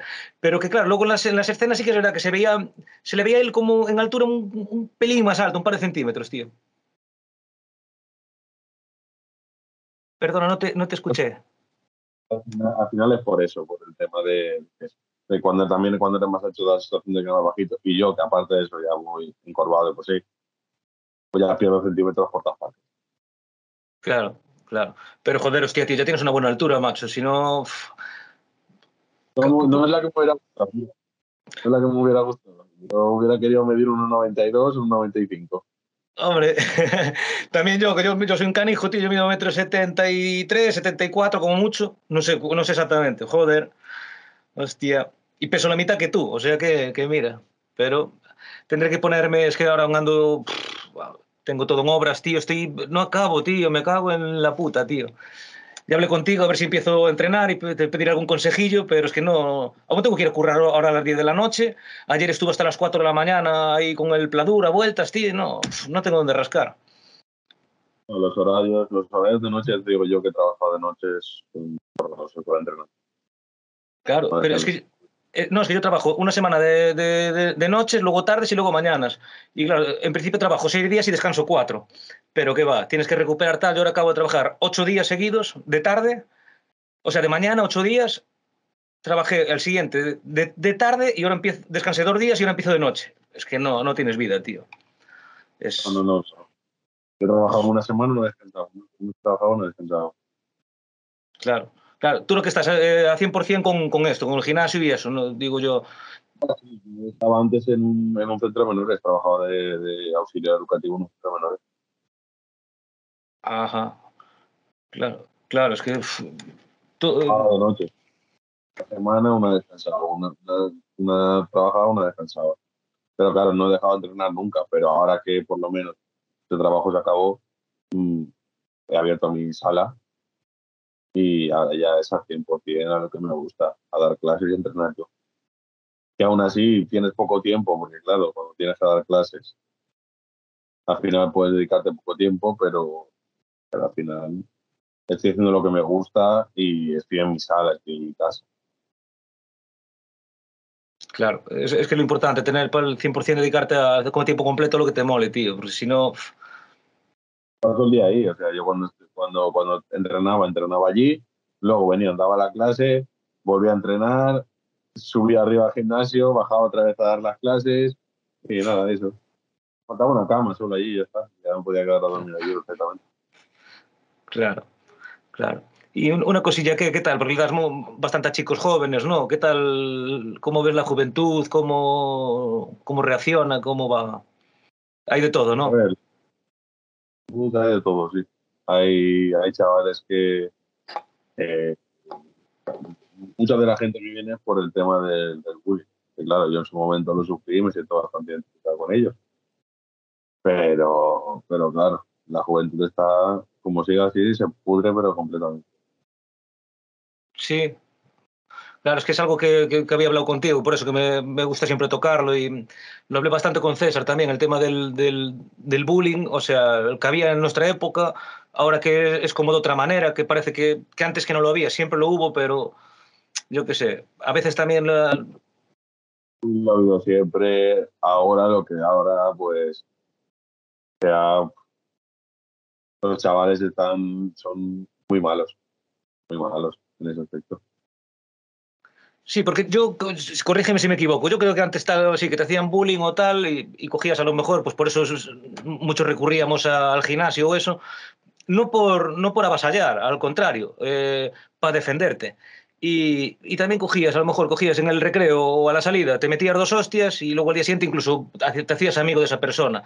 Y ahora la gente yo creo que es más falsa, que utiliza mucho las redes sociales. Está habiendo muchos suicidios de, de muchos niños, tío. Si te fijas en las noticias, tío, eh, niño de, de, de 11, de 12 años, nosotros tenemos uno de 11, y dices, pero ¿cómo puede llegar a este punto un niño de 11 años, tío, que se, que se suicide? Yo creo que se está gestionando mal, de, de alguna manera, no sé Ah, lo hace fatal, la gente lo, lo evita. Es como si dice, bueno, pues tú no le hagas caso o tú ves, se lo dices a, a la maestra y, y, ya está. Y eso no es así, el problema se tiene que solventar igual, o sea, tanto por parte de los padres del chaval como, como de, del centro educativo. O sea, tú no puedes estar mm, evitando un problema que está ahí. O, sea, o, edu o educan bien a ese chaval o, buscar alguna manera de castigarlo más severamente, pero castigarlo de verdad, ¿no? Bueno, te expuso una semana y ya está. Eso para él es unas vacaciones. Claro, no, o incluso lo que se hace, que creo que es lo más incorrecto, que hasta, hasta en el centro educativo, bueno, lo intentamos de todos los medios, lo mejor que puedo hacer es cambiar al niño de centro, o sea, al que sufre bullying, aún por encima, o sea, aún le estar dando la victoria al, al, al abusador al final es eso, se saltan de esa manera y dices, ¿qué hago? Pues al final los chavales no queda otra cosa que defenderse. Te puedo preguntar, o sea, tú hasta el punto que quieras, que como dijiste que tú que lo sufriste un poco, eh, por tu experiencia, ¿qué es lo que recomiendas? O no sé si un poco explicar, a lo mejor, no sé cómo lo viviste tú, cómo, no sé, hasta el punto que tú quieras, ¿sabes? Recomiendo que si pueden cortarlo de raíz la gente que sufre bullying, lo haga que hay alguna, o sea, que. Porque hay, por ejemplo, chavales que, por ejemplo, porque estuve mirando el otro día en todo, gente con autismo y tal. Y claro, esa, al final le cuesta bastante defenderse por sí sola. Pero a la persona que le hacen bullying es la que tiene que pegar el puñetazo sobre la mesa y decir hasta aquí como lo hice yo en su momento. Yo en su momento lo hice así, claro. Yo me puse a entrenar, me puse a hacer kickboxing en su momento y, y todo fue pues eso para, para decir ya está, se acabó. Ya ni una más, pero de nadie. Y aunque sea triste tener que decir que a lo mejor la solución es esa, coger y defenderte y darle un par de hostias hablando claro, a lo mejor no queda otra cuando ya probaste otros medios. No, yo lo he probado con todos ¿no? y aún así cuando te sacan a ti el culpable, que, que tú tal, y tú te quedas como, tío, pues si yo lo único que quiero es estar tranquilo, que me dejen en paz una vez ya, que todos los días es ir al instituto es un infierno. Y si te pillan la edad de que pases de la de, de primaria a la ESO, es un niño aún, eso es, o lo más mayor es horroroso. O sea, horroroso para los chavales los, los, los, traumas de por vida. Que alguien que tenga un poquito, que, que sea un poquito más, más flojo psicológicamente, ya está, ya la tiene eso, Brasil de por vida. Claro, es que es una edad complicada, la gente se está formando todavía emocionalmente, no... No sabes, si aún con 16 años aún no sabes, eres una bolsa de emociones, aún no sabes qué vas a hacer eh, para dónde vas a tirar. Si un, un, día estás feliz, a los cinco minutos estás triste, luego estás cabreado, te enfadas con todo el mundo porque según tú no te entienden. No te entiendes ni tú, ¿cómo te van a entender? Por todas emociones. Yo, por mi parte, cuando yo lo sufrí, no era porque se metieran conmigo. Se metían con, con, con bueno, las personas que apreciaba, con, en este caso con mi padre y tal. Y, y yo quería defender lo mío. Yo en ese aspecto soy mi protector a día de hoy. Con los míos y con los míos soy mi protector. O sea, con los míos voy, ya me pueden, ya me pueden meter en la cárcel si quieren. Y con los míos voy a juego. Está claro. Eh, una cosita. Eh, estamos hablando de que eh, tú en, ese, en esa edad estabas aquí o estabas en Bulgaria todavía. Aquí. Aquí. Tú viniste muy jovencito, ¿no? Para aquí. ¿Con cuántos, perdón? Con cinco. Con cinco. En 2002. Claro, tú prácticamente todo el recuerdo que tienes es de aquí, claro, básicamente. Claro. Yo me iba cada verano allí, pero no era lo mismo que quería. Y la, la, cuestión es que allí siempre ha sido un poco más complicado el tema de, de, de cuando eras pequeño y cuando eras joven. Ahí las cosas han sido mucho más, son bastante más complicadas. Bastante más duro, imagino, es más, no sé. Las denuncias, eso, eso allí no existía. Han empezado a meter los últimos años, pero no existía allí. Te daba allí por, por, por, demostrar quién era más fuerte, se pegaban, luego se daban las manos, se ayudaban a limpiarse y uno cada uno a su. Por demostrarlo, ¿eh? no por otra cosa, por demostrarlo simplemente. Porque basta con que no le gustara cómo le miraras y ya tenías que acabar a, a puñetas. Claro, está la cosa bastante jodida por allí, ¿no? ¿Tienes contacto todavía con, Bulgaria? ¿Tienes familia o amigos? A ver si puedo ir este año para allí, sí, tengo mi, mi familia allí. A la gran parte de mi familia allí. Pero allí está, ahí está fatal. No, hay tipo, o sea, allí sí la vida está, la vida es bastante cara y los sueldos son una risa, igual que las pensiones. Está fatal. Allí, por, allí, mira, cuando te roban, los políticos por lo menos dicen, mira, te estoy robando. ¿Sabes? Y ya está. Se ríen y listo. Sí. Aquí aún es peor, que, que, que, te están jodiendo y sonriendo a la vez. Aún te tratan de gilipollas. Claro, muchas veces nos quejamos que estamos mal aquí, pero si miramos un poquito, si levantamos la vista un poco. No, la verdad es que eh, ya en ninguna parte. En ninguna parte. A no ser que tengas dinero en ninguna parte. Está a gusto. Claro. Tienes, que sacar, tienes que sacar adelante la familia, tienes que pagar préstamos, tienes que pagar casa, tienes que... Ya ten siete trabajos si quieres. Sí, que no, que no llegas, pero es que, claro, lo que dices, está pasando aquí, está pasando en Estados Unidos, está pasando en, en, Australia, está pasando en Alemania, está todo como el culo. Al final, digamos que la frontera y la, y la limitación no es, no es un, un, lugar físico, digamos que es el dinero. Sí, sí, sí, al final es así. Al final creo que el que mejor lo está gestionando es Suiza. Los que mejor lo están gestionando, pero porque allí tienen ayudas, allí tal. aunque la vida sea, aunque el nivel de vida sea mucho más caro, eso allí es otro, otra cosa. Igual que Holanda, Holanda creo que también. Los que mejor gestionan el, el hecho de, de su economía. Sí, el tema es de claro, cómo, cómo se gestiona, que claro, en Suiza o así te cuesta 20 pavos una Coca-Cola, pero claro, también cobrar 5.000, pero... Al final, pues, una cosa compensa a la otra. Claro, claro, claro. Pues total. Pero, es eso. Está, está, está jodida la cosa, tío, está jodido. No, cuando es bien verdad que cuando llueve aquí, ahí enfrente no hace sol. Y claro, es que por lo que me dices, claro, o sea, pasa eso en Bulgaria, pasa aquí, el, el bullying lo hubo, lo hay, se le llama de otra manera.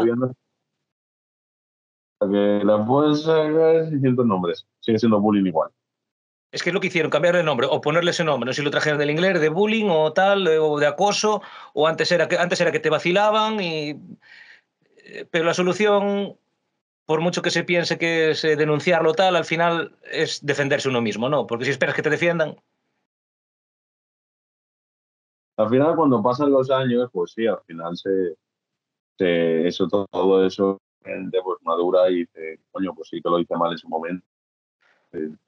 Pero, pero que va, pero no puedes tú dejar que pasen los años. Es en ese mismo instante lo tienes que solucionar, si no te digo que es un trauma que te dejan de por vida.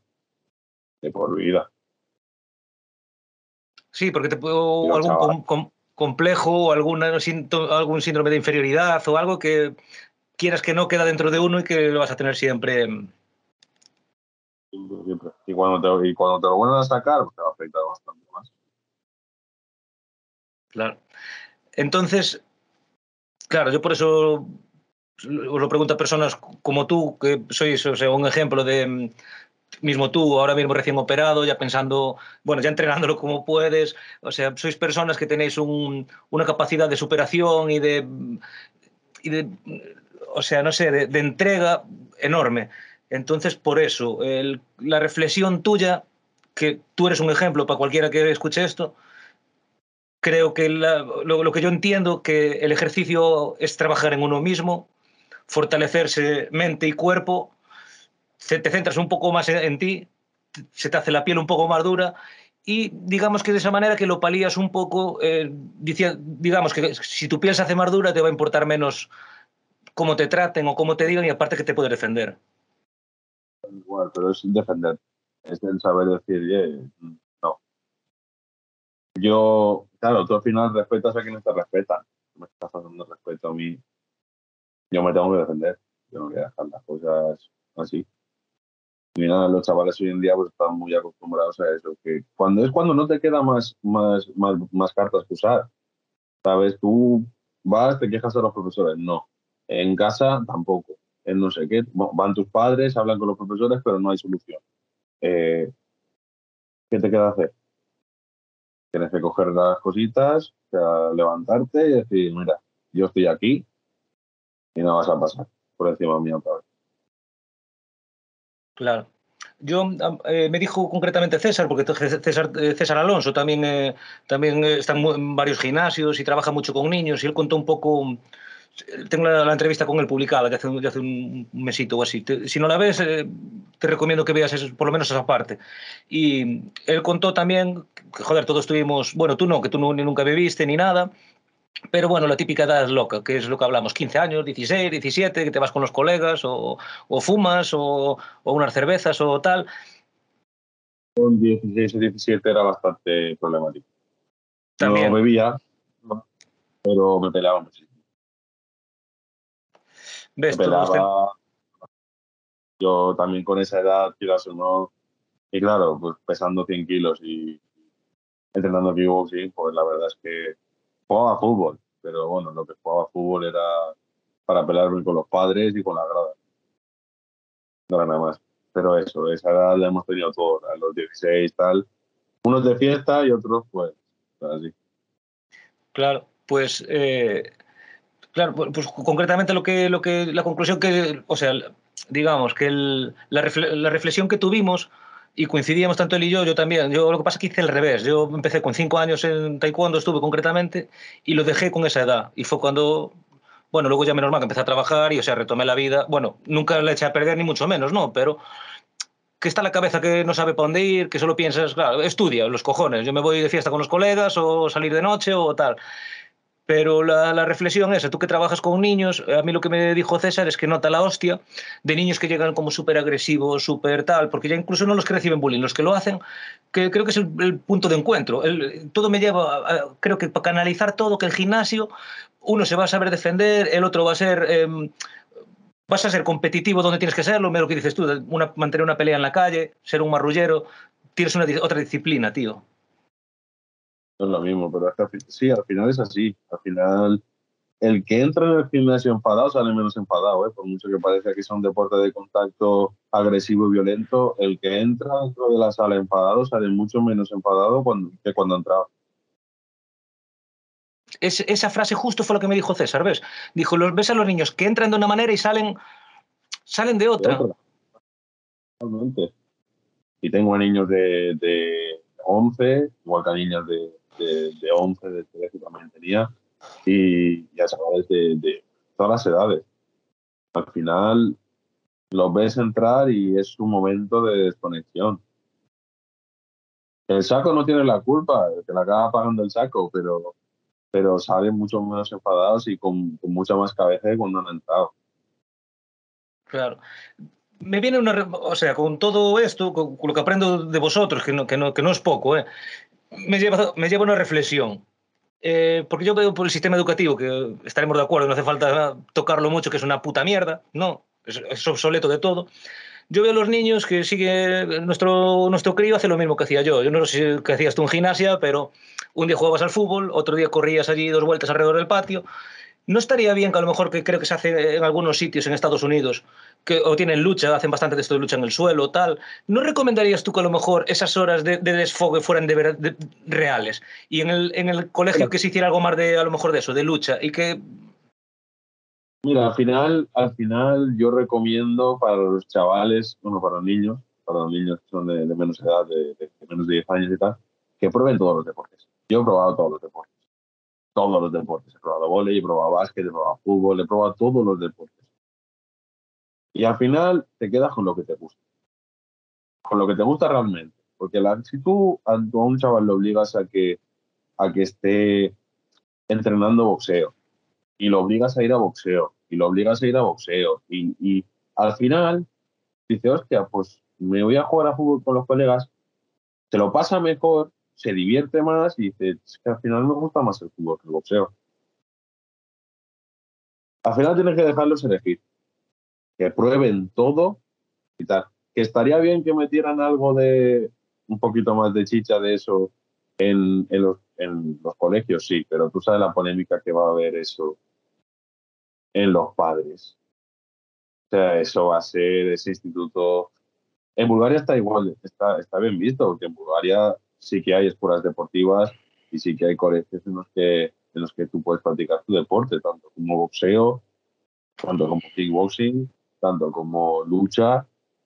Tienes infinidad de posibilidades. Lo que no hay es dinero para, para subvencionarlo están ahí. Yo aquí la primera vez que empecé a entrenar, cuando estaba entrenando kickboxing con, con 13, 14 años, me acuerdo que yo estaba buscando un, un tipo de colegio deportivo así para yo, pues ya, ya orientarme hacia lo que yo quería, que era eso.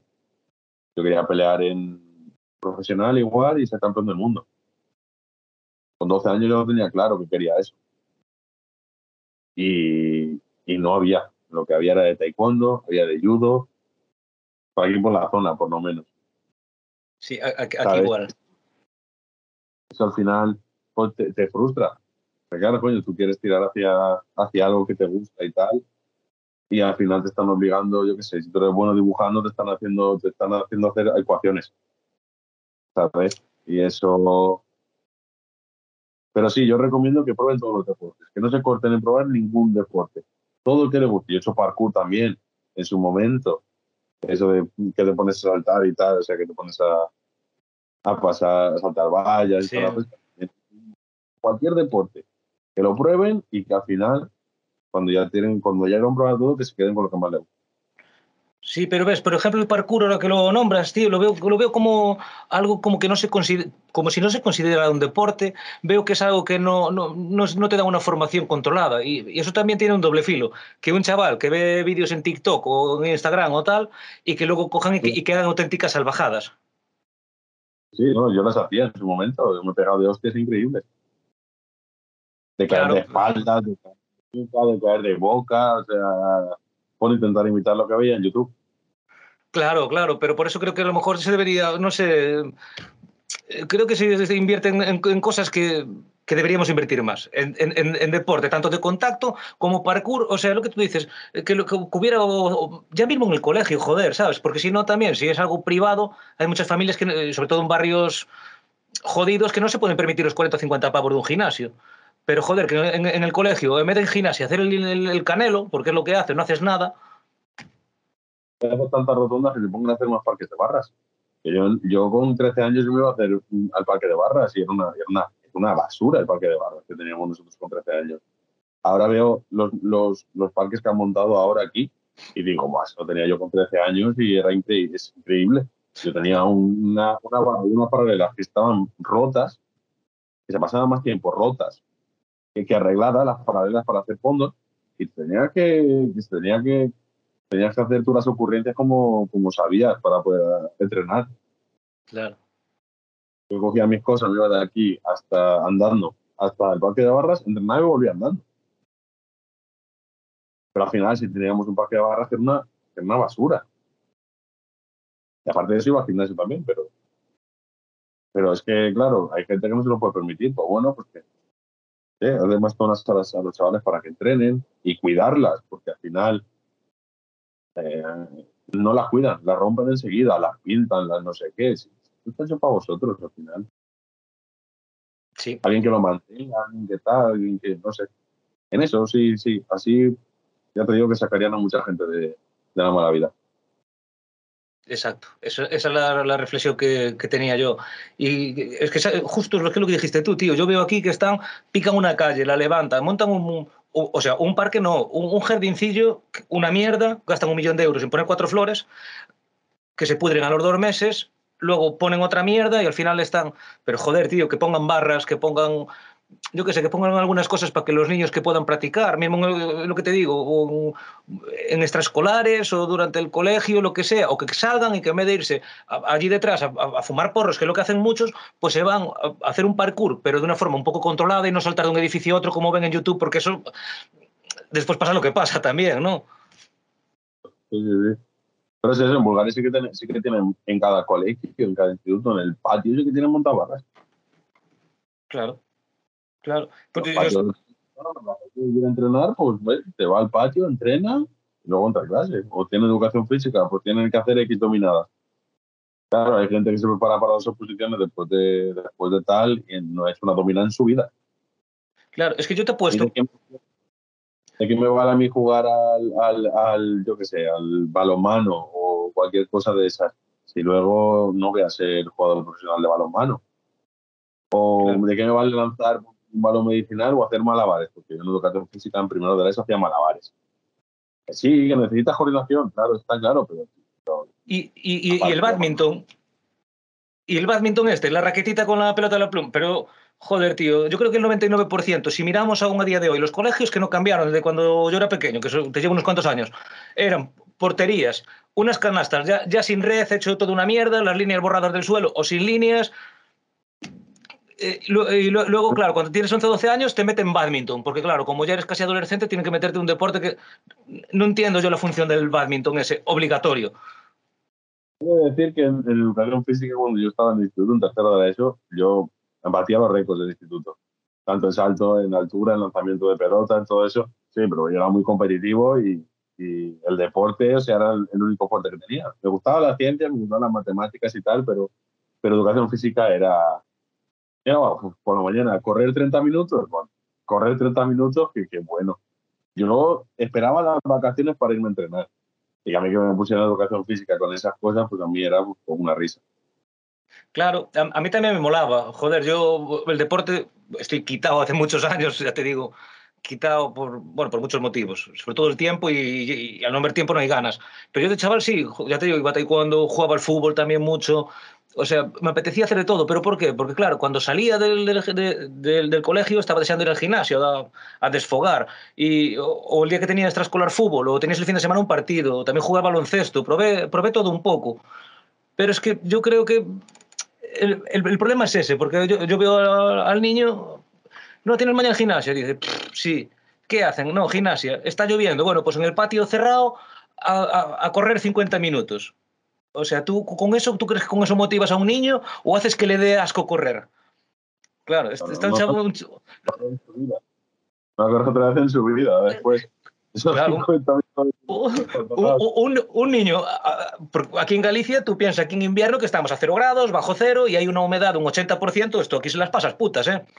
Y coger a un niño a las 9 o a las 10 de la mañana, tío, que, todo, que, que, no ves de la, de, la, de la niebla que hay, ¿sabes? Que alucinas, ¿eh? Y una helada que te cagas. Y poner a un niño a correr 50 minutos. ¿Tú, ¿A ti eso te parece...? O sea, a mí eso me tiene nombre de castigo, ¿sabes? Yo lo interpreto como un castigo, tío. Más recién despertado, que a las 8 de la mañana no te apetece ni vivir. Que a no ser que seas una persona que se levanta a las 6 para entrenar, porque, porque ya llevas una, un tiempo Tú eres niño y te levantas a las 8 de la mañana. A las 8 de la mañana no te apetece dormir. Vas a poner a la mañana recién desayunado a correr 50 minutos, pero eso. Claro, pero mira, yo por ejemplo cuando ando aquí tal, sobre todo cuando estoy fuera, eh, muchas veces estoy con el abuelo, estamos, eh, que, que, si cortas, eh, podas, tenemos un terrenito, y cortas el arbolito, te pones a segar la hierba, hacemos un saco de cemento, tal. El niño se vuelve loco por venir, y digo, digo, joder, digo, ¿cómo se lo pasará al gimnasio o tal? O sea, que le gusta el ejercicio físico, o sea, porque al fin se está moviendo, no es decir que prefiera estar viendo la televisión. Él viene, se pone, quiere aprender, y sabe lo que se te hace, te sabe hacer cemento, te, te pone, a ver, tienes que controlarlo, pero te pone un ladrillo. También eh, yo creo que a los niños, o sea, eh, trabajan un poco la mente, tío. puedes dar un móvil y que se quedan ahí fritos en el sofá. No, tío, dar una pelota que salga fuera. Te sales fuera con él a jugar a la pelota. Yo cuando estaba, cuando tenía, tenía 8 años, cuando tenía 6 años, yo no pisaba mi casa. Yo estaba esperando mi padre me iba desde el balcón a subir, está jugando a la pelota todo el día en el parque. O a la pelota, o al escondite, o lo que fuera. Pero no parabas de correr. Sí, llegaba el verano, esos veranos que, te rendían como si fuera un año, aquellos tres meses. Tío, que estabas deseando que te viniera, que te, que te picaran el timbre de un colega, bajabas a jugar al fútbol aquí, al baloncesto ya, que tenías 10 o 12 años y te recorría el medio ciudad. También, bueno, había otra seguridad que no, no sé, bueno, yo aquí la sigo viendo, aquí en Orense. El niño, de hecho, va al parque él solo cuando quiere, pero veo que no le tira. Tiene, tiene allí seis o siete amigos en el parque, pero es que al final te prefiere estar con, Sí, pero es que al final los amigos también están con el móvil. Están con el Instagram, están con el qué, están con el no sé cuántos, y no es lo mismo. Claro. Antes tenías llamado a tu padre, este, el Nokia ese que no se rompía ni a patas. Que con, con el Snake, con la serpiente esta, tal, sí. Y... ¿Cómo que tenías? Yo creo que ahí fue el punto de inflexión, donde nos salimos. Fuimos a. Ya en casa, pues eso, no tenías Instagram en el móvil y en casa cuando llegabas te metías al 20, por lo menos en mi época. Te metabas al 20, subías las fotos, te no sé qué, tal, chateabas con quien tenías que chatear y hasta te ibas al locutor a chatear. No lo tenías en el móvil. Sí, claro, claro. Sí, sí, claro. Tenías que ir a casa, tienes que tener ordenador, que iba como iba. Pero es que ahora la, la facilidad esta inmediata y de este, este fast food de cosas rápido, rápido, ya los shorts, todo, que no. O sea, que el niño quiere un iPhone, sí, vale. El niño querrá un iPhone y lo que tú quieras, pero tú tienes que restringirlo de las horas que tienes que estar en el iPhone. No puedes estar todo el día en el móvil. Claro. Lo que pasa y ven lo que ven, en, además en las redes sociales ven lo que ven. En YouTube y se ponen a buscar, se ponen a no sé qué, y luego, pues claro, luego a la pelota, yo no quiero jugar a la pelota, luego quiero subir una foto en Instagram y que me suban los likes. Claro. Sí, mira, yo en el fondo casi, hombre, es una barbaridad decirlo, pero yo creo que para el niño la época, incluso la más feliz que tuvo, que fue en el confinamiento, tío. ¿Por qué? Porque estábamos en casa, podías jugar con él, el colegio, ya te digo, se toma todo como castigo, cogimos, por aquí no había ni Dios, le compramos una minimoto, que claro, tenía seis o siete años, andaba la minimoto, jugábamos al balón, estaba más, eh, más, o sea, confinado, pero, pero a la vez era más libre, tío. A la vez eran los niños, claro, nosotros porque teníamos esa, esa, fortuna de tener espacio, no te digo, claro, un niño en Madrid que viva con los padres en un piso de 30 metros cuadrados, no, no podía salir de casa, eso es jodido. Pero en nuestro caso particular, teniendo espacio, salir con la, con, la moto, un niño de 7 años, o sea, es que fueron las, fueron las vacaciones de su vida, tío. Y, y, y, y, ahora me da pena ver... Dime, perdón. Yo la pasé a mí yo me cogí ansiedad en el confinamiento, de no poder salir a correr. Claro. Pues, pues yo, yo realmente, tío, eh, es que es eso, que éramos de salir, yo no paraba en casa o te ibas a tomar con un colega o tal. Ya me quedó el chip de eso, tío, a mí me, me afectó de una manera que ahora, ahora lo que me cuesta es que me echen de casa como con el niño, vete al parque, lo tengo que echar. Cuando, a, ti y a mí nos tenían que echar de casa cuando era verano. ¿Cómo? Tenían que ir a coger de la oreja para tenernos a casa. Sí, sí. ¿Y, qué te castigaban? Castigado sin salir. Tú le dile a un niño castigado sin salir que se ríe de ti. Te dice, vale. Sí, sí, cuando lo castigas se lo tienes que mandar a... yo, yo a veces ya lo mando a la tienda, le digo, vete por una barra de pan, vete por... ¿Sabes? Para que salga de casa, tío. Es que es, es, es, la, es la, hostia, tío. Eh, pues hay que fomentar un poquito esto, a ver, los políticos que son los que mandan, tío. tú lo ves, yo lo veo, que no practico deporte, pero soy consciente y la gente que, que, está en el poder, tío, tiene que espabilar un poco, tío, y darle un poco la vuelta. No, no me da para su bolsillo.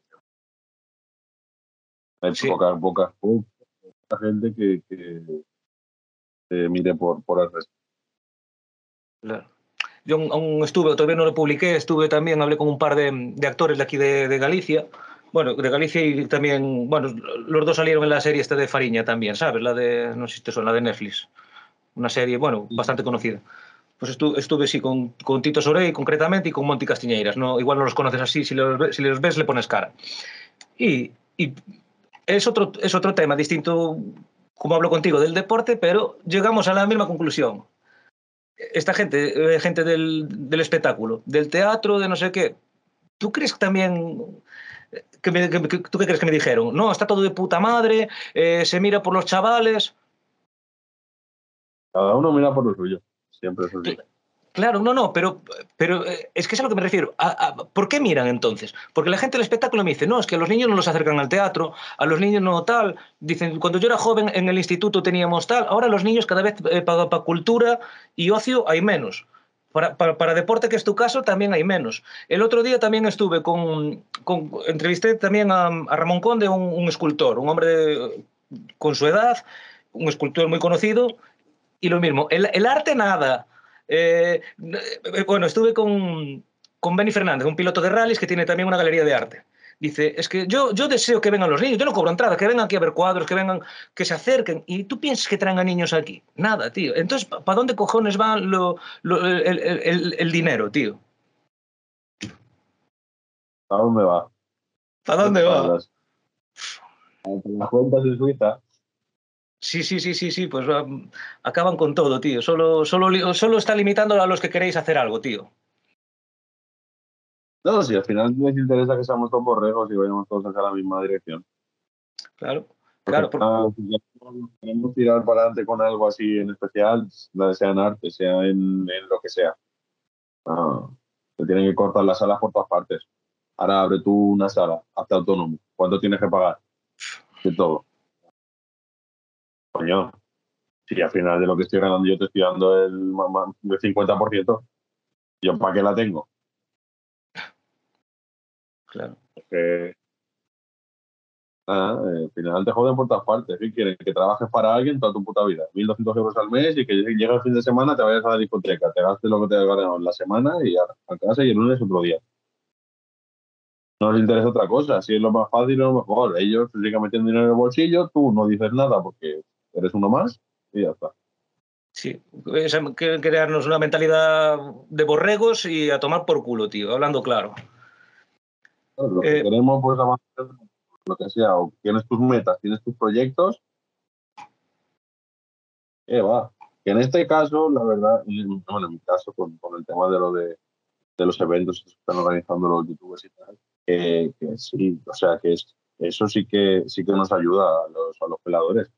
Eso no te da un tal, te da un alcance que no puedes alcanzar, o sea, no puedes llegar tú con, con, con un campeonato de España con un campeonato europeo. Pero, no ¿por que qué? sea Eh, Por lo mismo. lo mismo, porque no hay, no hay fondos para... para... No, no, no, no hay fondos, no. Tenemos una televisión pública. Que es lo que hablé con los. ¿Ves, ¿Ves cómo todo está relacionado? Lo que hablé con esta gente del mundo del cine, con estos actores, que ¿dónde cojones meten el dinero? De, televisión española, que es una televisión pública, se paga con nuestros impuestos y luego al final hacen su propaganda política y mierdas. Eh, mira, el fútbol, antes, que a ver, es un deporte. ¿Por qué ya también los niños ya no van tanto? Porque los partidos del Real Madrid y del Barça, si quieres, los pagas. Antes eso, joder, se, podía ver en la tele. La Fórmula 1, antes la veías, había más afición por los coches. La MotoGP también había afición. Eh, las peleas, ahora tú si quieres ver las peleas te tienes que pagar en, Da- en Dazón o donde sea, o también pagar 5 o 10 pavos al mes. Cada uno tiene su canal. Tienes razón. Tú quieres ver UFC, UFC tiene su canal. Quieres ver no sé qué, ese tiene su canal también. Tienes que pagar seis canales. Al final te estás hablando 7,99, 9,99, 5,99. Claro, y al final, claro, que te vas a ver, yo qué sé, te vas a ver tres partidos de fútbol, eh, cuatro peleas, tal, no sé qué, y que estás pagando 100 pavos. La gente se puede permitir eso. Pero eh, es donde tenía que meter un poco de mano el gobierno, creo yo, y decirme, bueno, pues por lo menos tantos eventos y tantas cosas por lo menos gratuitas. Que luego que hubiera una membresía de pago para tener acceso a todo el contenido, sí, pero joder, que, fomenten un poco la cultura y el deporte. Eh, el, bueno, no, sé, no sé si es el, el tema del campeonato de España, las finales de los campeonatos de España de kickboxing, las puedes ver en la liga, por ejemplo. ¿Sabes? Si lo tienes en YouTube después, lo, lo, lo dan en la tele, pero claro. Los Pero que no tienes, llegan a la tienes que ir. Tienes que ir a buscarlo. tienes que pagártelo para ir allí. Claro, o sea, no puedes ir allí. Tienes que pagarte material. A no ser que tengas, a no ser que tengas sponsor, material, hotel, comida, gasolina. Claro. Y luego y por- luego llega el eh, Olimpiada de no sé qué, Mundial de Fútbol, tal. A esa gente le están pagando un sueldo multimillonario el que les da la gana. A ver, no es que tenga nada en contra de ellos, pero me parece injusto que llegue la selección española de fútbol, concretamente, ¿no? ¿Tú sabes la millonada que cuesta mandar esa peña ahora que fueron, a dónde fue? ¿En Rusia o dónde fue el último mundial? ¿Dónde fuera? No, no. ¿Eh? ¿Qatar? No, no te escucho. Qatar, Qatar. Ah, Qatar, Qatar, sí, exacto, perdón, sí, sí, sí, Qatar. En Rusia va a ser el siguiente, creo. Ah, bueno, a cualquier parte del mundo, mandan a la selección veintipico tíos, bueno, más masajista, no sé qué, el sueldo que le pagan, lo que les da la gana, y lo, y lo, y lo pagamos con los impuestos. Tú lo estás pagando con tus impuestos y luego tú solamente tienes limitaciones. ¿Qué, qué, qué es más digno, el deporte de ellos o el tuyo? El mensaje que están mandando es, es creo que es otro. Sí, no, no, están, están, mandando ese tipo de mensajes. al final, ellos. Hay deportes que, que, que, mueven mucho dinero. Y el fútbol en este caso es un, igual que la NFL en Estados Unidos. El fútbol americano no, mueve, mueve, millonadas. Pero, pero claro, al final los demás deportes es como que nos, nos, nos sentimos restringidos. Claro, y pero, claro, pero... los de y tal, bueno, los de Ibai como son youtubers, pues aún así. Pero que, que dan a conocer a, a, a, luchadores, lo único que quieren es simplemente eh, a conocer para, yo qué sé, tener más patrocinadores, para tener, para que le llamen de otras, de otras ligas, porque al final hay tantos luchadores que ya no, y tantas, y tantas promotoras que ya no se, ya no, o sea, que no puedes, no puedes conocerlos a todos. Cada promotora tiene un cinturón, uno es campeón de uno, el otro es campeón de otro. Sí, al final sí. esos eventos, como los que organizó Jordi y tal, es, lo te dan pie a eso, que es lo que interesa al final. Quieres darte a conocer porque quieres sacar, o tienes una meta en claro y quieres sacar algo de eso. Es que yo creo que al final que lo único que a lo mejor lo que os puede entre comillas salvar o, o dar a conocer, hacer que resurja esto, que se haga un poco más más conocido es gracias a, lo que dices tú, a un, a un Jordi Wild, a un Ibai, o, Sí, porque, sí. Porque los otros medios nos están poniendo, tío. Y, y no, no, estoy totalmente, de, o sea, no total, matizo, no estoy totalmente de acuerdo con, con, lo que dijiste. Quiero especificarlo, porque mira, por ejemplo, eh, ¿qué es lo que tú dices? Hay deportes que mueven más dinero, pero es que es como todo, por eso. Nos met, o sea, ¿qué es lo que mueve dinero? Lo que vemos. ¿Y qué es lo que vemos? Lo que nos hacen ver. Porque yo acuerdo una cosa, eh, tú igual no lo acuerdas, tú igual ya cuando eras un chavalín ya estaba Fernando Alonso en la Fórmula 1. Pero la Fórmula 1 yo la veía, la veía desde pequeño, me acuerdo cuando se mató Ayrton Senna en el 94, o sea, mira tú qué, viejo soy. Pero joder, después ya como que no había afición, algunos que quedábamos que nos molaba Schumacher o tal, pero e, era un deporte minoritario y te lo ponían en la cadena pública, pero igual que las motos, tú tenías esa libertad de verlo. ¿Qué pasa? Que después llegó Fernando Alonso, un español y tal, interesaba vender camisetas, interesaba no sé qué, y se hizo conocidísimo. ¿Y por qué se hizo eso conocidísimo? Para llegar ahora y si lo quieres lo pagas. No, sí, sí totalmente de acuerdo. Claro.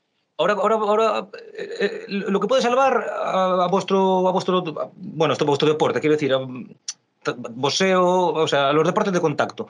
Lo único que lo puede salvar es, es que se vea que tiene mucho tirón. Eh, gente que está poniendo pasta de su bolsillo, como Jordi, como, como bueno, Ibai aún tuvo patrocinadores porque es muy light. Pero joder, un evento bien organizado como el de Jordi, tío. Es que es eso, al final, mira, por ejemplo, ahora el tema de, la, de, de, de eso, de, lo de la UFC. Antes de la UFC, ¿cuántos conocían el ballet tubo? ¿Cuántos conocían la MMA? Nada, nada. Ahora, ahora con la UFC, eran, antes eran era Pride lo que era en su momento, que, que, se pelaban en un cuadrilátero, en un valetudo, y luego también en las peleas estas que eran uno con kimono y el otro sin, y cosas así. Era valetudo de verdad, pero llegó la UFC, ah, ¿cuántos luchadores de MMA han salido? ¿Cuántos? Que al final eso es lo que interesa. Y, y, que, y se, se, le debe mucho, a, en este caso, perdón, a, a McGregor. Creo que gracias a ese, a ese hombre, tío, se hizo un poco conocido eso, que antes es que nadie sabía lo que era eso. Yo a la gente le hablaba de, de la MMA y me decían, ¿eso qué cojones es? Claro. Claro, claro. Al final, al final es eso, que, que, te den a conocer. Si, si, si el deporte se da a conocer, es verdad que van a salir muchos entendidos porque también, corrígeme si me equivoco, pero en España nadie sabía nada de Fórmula 1 hasta que llegó Fernando Alonso, que luego ya todo el mundo era experto. Claro, lo que te acabo de decir yo hace un momento, es que exactamente es eso, exactamente eso. Pasó en, en, en las motos también, en la época de Alex Cribillé, no sé si lo recuerdas, y Carlos Checa, tal, pero bueno, sí, que ganó un mundial o dos, tal, pero no era muy... Pero bueno, la gente lo veía porque gustaban las motos, de verdad, y era un público, era... Eh, éramos cuatro de cada diez, por decir algo, que nos gustaban mucho las motos y lo seguíamos. Pero luego se hizo más mainstream, claro. Con Mar Márquez, por ejemplo, con Jorge Lorenzo, tal, pues todo el mundo las motos. O Valentino Rossi, que el, el que resurgió mucho fue Valentino Rossi. Tuvo que venir un italiano que se puso de moda para que y, que empezó a meter pasta, pasta, en cantera con Dani Pedrosa, con todo esto, tal. Pues a ver si, si hay suerte y hacen algo con vosotros también, si estos eventos llegan. Esperemos que sí. Y ahora, que dicen que quieren poner la UGC en España, pues todo eso para final para los luchadores es, sea, estoy, es como si lo resaltaras, que te, te, dan a conocer y tal, que te den la oportunidad de esa es, porque es que hay muchos luchadores muy buenos aquí. Sobre todo en la comunidad valenciana, fuera no lo sé, pero en la comunidad valenciana hay muy buenos luchadores, de MMA sobre todo. Y ya, ya aparte de eso, joder, o sea, un poco también la polivalencia, porque yo, yo hay una cosa que dije siempre mucho y te quería decir a ti, a la, o sea, personalmente, que a mí, por ejemplo, tú, tío, o sea, tu apariencia física y todo, tío, y aparte, claro, que es algo que se, que, que se hablaba, que ya hasta lo dijo Jordi, yo lo hablé con, con gente que, no, ves un tío, lo que hablábamos antes, la primera impresión y las impresiones que había antes, que decían un luchador, un descerebrado, que ahora, gracias a Dios, eso ya se limpió bastante. Pero, pero viendo, viendo un tío como tú, un tío o sea, con, una apariencia tal, que, o sea, que, de tonto ni un puto pelo, al contrario, un tío inteligente tal, que es incluso lo que te digo de polivalencia, porque esto es en otro país, un tío con un perfil como tú, eh, Estados Unidos o cualquier país, eh, o sea, es con un evento como el de Jordi, eh, ponen dos o tres los ojos en ti, es que ya, a lo mejor te salen ofertas para una serie, para una peli, para el cine, tío. Y a lo mejor, claro, pegas ese, ese pelotazo de, de, rebote y a lo mejor te acabas ganando la vida de, de, de, lo que menos esperabas, tío. Que es una putada, pero joder, mientras te, te lleve el pan a la mesa. No tienes que aprovechar todas las oportunidades que te dan, ¿eh? ¿Cómo, perdón? Tienes que aprovechar todas las oportunidades que te dan. Claro, Después pero... de esos eventos, todo lo que te salga, tienes que aprovecharlo. Claro, pero es lo, es, es lo, que, lo que hablamos, que aquí no salen. Pero mira, eh, Wayne Johnson. ¿De dónde salió Wayne Johnson? me pasa, ¿eh? Aquí también pasa, que hay mucha gente que ha visto ese tal y aquí también pasa. Gente que ve el evento y luego te llaman y tal, que aquí también pasa. Sí, te llamaron de algo. Ya lo verás, ya. No Esto puedes ya- decir nada. Hostia. Pues- Pues cuánto, cuánto me alegro, tío, porque te lo juro, tengo, tengo todas las entrevistas que hice, entrevistas no, charlas me gusta llamar. Lo hablé con Eddie, lo hablé con Franco, lo hablé con Gaps eh, extensamente, de que dabas el perfil, concretamente tú, el que más está. Y dije, ojalá salga algo tal, pues oye, Algo ha salido. Algo ha salido y esperemos que salgan más cosas, pero algo sí. hostia, tío, pues eh, enhorabuena, tío, y de verdad me, me alegro muchísimo, muchísimo de joder, que se pongan los ojos, joder, en la gente, tío, de que oye, igual que eres de boxeo, pues prueba un MMA, pues prueba un el cine, tío, yo qué sé. También es algo que estuvimos hablando antes del cine que también te gusta, ¿no? Pues, ¿por qué no dedicarte a ello, tío? No, yo, yo, tengo claro lo, la meta que tengo yo y si todo lo que salga, bienvenido sea. ¿Sabes? Yo no, yo no digo que. O sea, dentro de mis capacidades, si lo puedo hacer, sí, pero todo lo que salga, sí. Bueno, tus capacidades, por ejemplo, a lo mejor tus capacidades eh, o dotes de interpretación ahora mismo son, no sé, pero prácticamente nulas, pero, pero, pero a, lo, a lo mejor eh, tienes, o sea, a lo mejor se te da bien. ¿Qué es lo que, lo que me decías tú antes del deporte? Todo es probarlo. Si alguien coge, te da la oportunidad para un pequeño papel de una serie o un cameo tal, a lo mejor dicen, hostia, este tío es la hostia. ¿Y cuántos actores salieron que a lo mejor con 50 o 60 años estaban en su casa y que con 60 años hicieron el primer papel y lo petaron? Y dice, ¿quién me iba a decir a mí que yo iba a acabar haciendo cine? ¿sabes? Pero al final es eso, si no pruebas, no lo sabes. Claro, bien claro. Pues eh, estaré atento a ver, bueno, ya, ya, te sigo por Instagram y todos los lados. A ver, a ver el pelotazo ese, cuando, cuando nos cuentes algo. Y... A mí me gusta contar las cosas antes de que pasen. No, no, no, no. Yo, y yo no te lo pregunto. Yo no soy el típico que sabes, que quiere sacar. No, no, no lo cuentes. Hay como una magia ahí, ¿sabes? Que si cuentas algo, después igual se trunca. No cuentes nada. Eh, no, no, no, te escuché, me pasó del retardo este. ¿Si puedes repetir, por favor?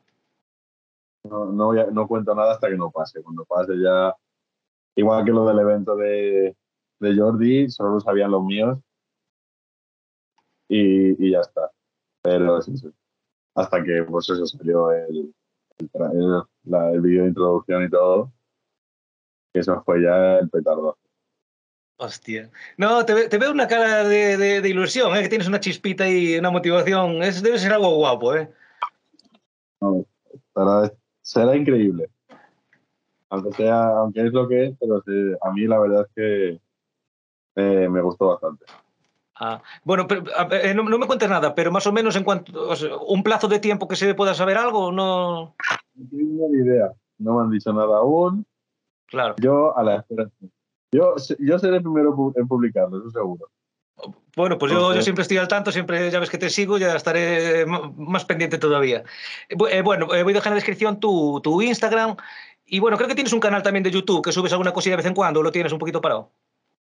No lo tengo parado, como, no, como el tema de, los entrenamientos y tal no puedo hacerlo, lo tengo parado, pero tengo el de eso, el YouTube, TikTok, sobre todo. Estoy bastante más activo en el Instagram y el TikTok. Vale, bueno, pues eh, dejaré en la descripción, como siempre, tus redes para que quien, quien, lo vea, que invito a todo el mundo que te siga y que esté pendiente del, del notición, tío. Y, y de verdad, de verdad, de todo corazón, hostia, me alegro. Joder, o sea, no, no, lo estuve hablando en el bar con los colegas, no, está aquí en el canal en todas las charlas con todos que dije, es que Drafco tiene un perfil que la gente del cine tiene que fijarse en él, tío, y mira. A ver, mi preparador antes de cuando empecé con él, para no sé cuánto tiempo, hace tres o cuatro años, me dijo lo mismo. Tienes ese perfil. Dije, ya, pues no se me ha dado la oportunidad hasta ahora. Pero bueno, no se me ha dado es que yo, yo creo, creo, que él puede espetar, ¿eh? o sea, mucho. O sea, ahora, ahora otro pasado lo, lo dirá cualquiera. Yo, hostia, me alegro un montón, tío, joder, hostia, de que se haga justicia por una vez. Ya que hablamos de tanta injusticia, por lo menos nos, vamos a hablar ahora de algo más bonito, que es eso. Sí, pero al final es eso. A mí, pues eso, yo por la oportunidad que he tenido, pues la he podido aprovechar. Pues genial, genial, tío, genial. Me alegro, me alegro de todo corazón y te deseo lo mejor en este proyecto y, y sobre todo que, que, estoy convencidísimo de que no será el último, ¿sabes? Que todo es, ¿sabes? Meter un poquito la cabeza en el mundo. Yo espero que no. Espero que, que haya más, porque la verdad es que me lo pasé bien y me bastante ilusión. Eh, claro, joder. Lo pasé muy bien, muy bien. Muy bien, pues bueno, pues cuando algo se hace con pasión y algo se disfruta, te lo, lo, pasas bien, das lo mejor de ti mismo. ¿Qué te voy a contar yo a ti, tío? Y, y eso, eso se transmite, tío. Y... La preparación, porque, te, porque llevaba, llevaba una, una dieta y una preparación atrás eh, bestial. Bestial. Y, y todo. Entonces, yo... era eso. Tenía ganas, de que, tenía ganas de que se diera y por eso puse el 200% yo, yo estoy haciendo memoria y no, no voy a decir nada, pero tú y yo, no, tú me vas a entender. Eh, un día te, me dijiste, no, es que tal, voy a ir a tal sitio, ya te contaré. Fue eso, ¿no? Cuando ibas a tal sitio, ah, no, dije, no conté nada, ¿eh? no conté nada, ni nada sé, pero yo ya me olí, te lo juro, dije, tal, no sé qué. Eh, a mí me huele de que ande con alguna... Aparte, bueno, aparte me suena también que vi a alguien te lo digo por privado porque igual me te lo pata. Me suena porque vi a alguien también tal, que igual coincidiste con alguien más. ¿Verdad? Sí, sí. Vale, vale, no, no, no, no vamos a hacer spoiler, venga, no vamos a hacer spoiler, ya está, ya está. Ya lo hablaremos por, por, por privado tú y yo, pillín. Me gusta esa cara de felicidad, tío, y de ilusión que tienes, de verdad. De verdad, tío, de verdad. Te va a ir genial, te va a ir genial. Después de lo de Jordi, que era lo que más ilusión me hacía, la pelea esa que, que, que estaba en Dog, en Dog Fight, eh, era el segundo evento que más ilusión. O sea, sinceramente, cuando me dieron la oportunidad de que sí, o sea, no me lo pensé ni nada. Claro. Dije sí directamente. Sí, sí. ¿Y qué tal con, con Jordi? Que yo soy un tío que, que, que, admiro un huevo, tío. ¿Qué tal, ¿Qué tal te cayó en persona? De puta madre, ¿no? Increíble. Pero tanto como él, como el Joker, como todos los que estaban, increíbles. A toda la gente que pude conocer en el evento, la verdad es que increíble. Guay, guay. Ah, eh, aún estoy hablando hoy, igual tengo también aquí, eh, o sea, aquí, bueno, eh, por, videoconferencia como tú, quedé en principio, estamos también, llevamos ajustando con, con Nacho, con el productor de Jordi, Nacho Amela, ¿sabes? El, el chavalín que tal. Estoy hablando hoy con él y porque se acaba de operar de la vista y todo, y por eso ahora andan a, a tope. Me dijo que a ver si la semana que viene si tenemos una charlilla. Muy bien, muy bien. Sí, pues todo, Sí. Todo, todo el equipo que estuvo trabajando con nosotros, sobre todo. El tema de todo el equipo de Jordi que estuvo con nosotros, tanto productora como todo, muy bien, todos. O sea, yo no me, yo ya te digo, no nos faltó de nada. Y, y cualquier cosa, cualquier tal, siempre. O sea, el- al momento te la contestaban, te la arreglaron y tal. Claro, por el tema, incluso por el tema de la operación, que yo, yo tenía que tirar por federación. También en cualquier cosa me ayudaron, tal, me mandaron los papeles y todo. La verdad es que todo el. Sí, porque se ve que estaba todo muy bien organizado, ya dijo él que, todo, que iba a estar todo con seguro, que sin médicos, que todo legal, todo... Claro, que es algo que mucho la gente igual se cuestionaba. Y esto, joder, incluso los combates son oficiales para el ranking y todo. O sea, hu- hubo alguno que no. Por ejemplo, el 2 contra 1 o el David contra Goliat, eso claro que no. Pero, pero el, el, el, el, el vuestro contaba para ranking, era oficial, ¿no? ¿O no? No.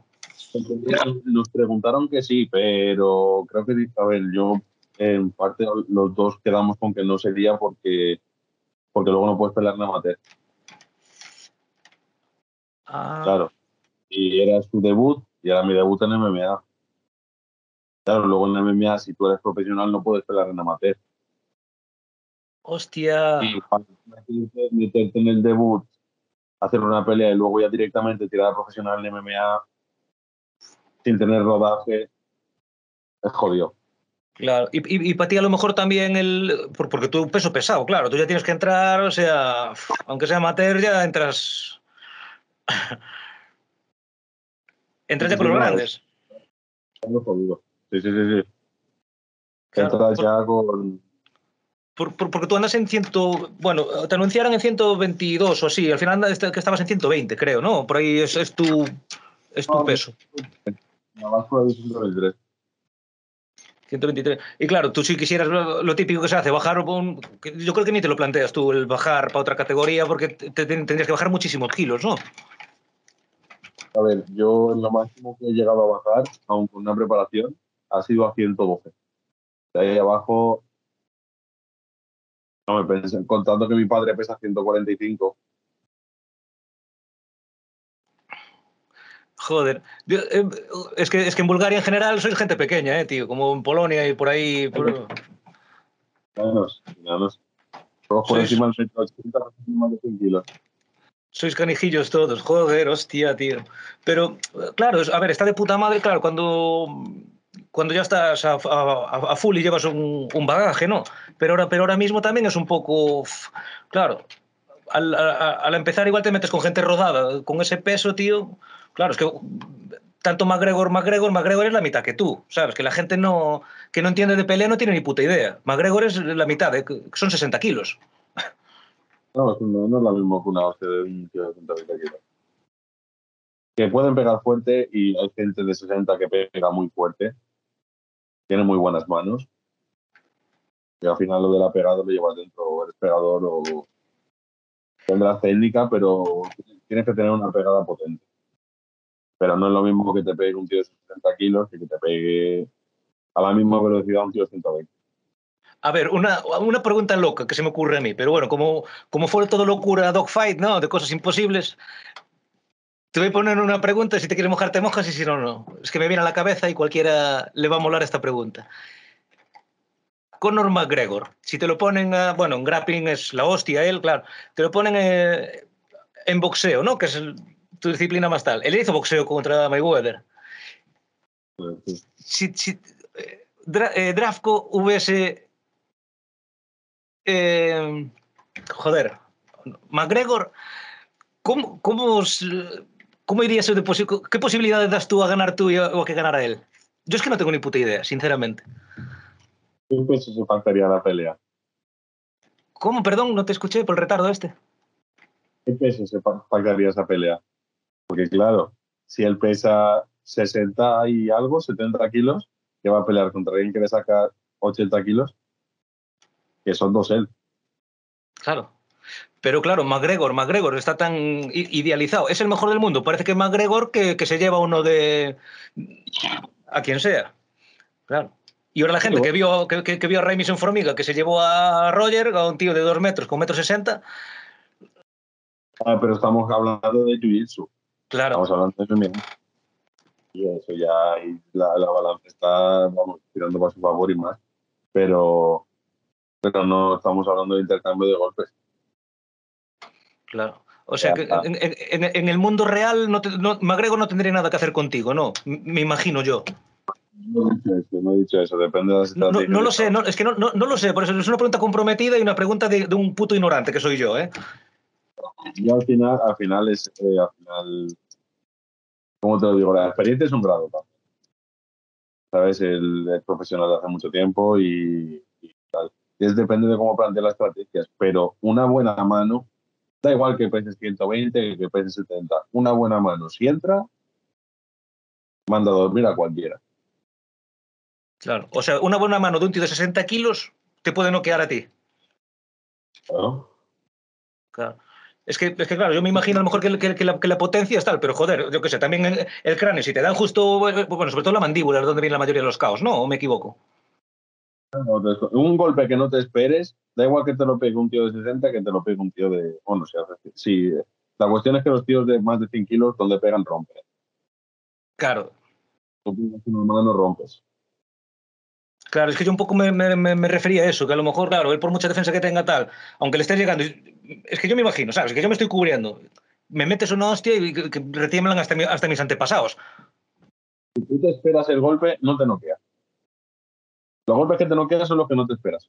Normalmente los caos vienen por golpes que, que, que vienen después de una combinación larga, o bueno, pues larga, dos, tres golpes, y, y el último conecta. O por un esquive y una mano que entra, son golpes que no te esperas yo he recibido Spinning Back Fist y, y, he recibido también, o sea, Spinning Back Fist número y el que recibí de, de Aitor no me lo esperaba y me desconectó completamente. Claro. ¿Sabes? No es lo mismo cuando te esperas un golpe que cuando, cuando, porque claro, tu cuerpo ya está tenso. Cuando no te lo esperas, tu cerebro se desconecta, te agita la cabeza y, y desconectas. Claro, claro. Y, y, sobre todo la mayoría de los caos, a ver, ignorancia, ni pura ignorancia, tío. Aprovecho contigo que controlas más, más que nadie, vamos. Eh, es cierto eso que dicen que, claro, eh, mucha gente piensa que un golpe, bueno, también imagino en la sien también es muy jodido, ¿no? Pero que la mayoría de, un cao que te deja volando, que suele ser en la mandíbula, que es lo que más...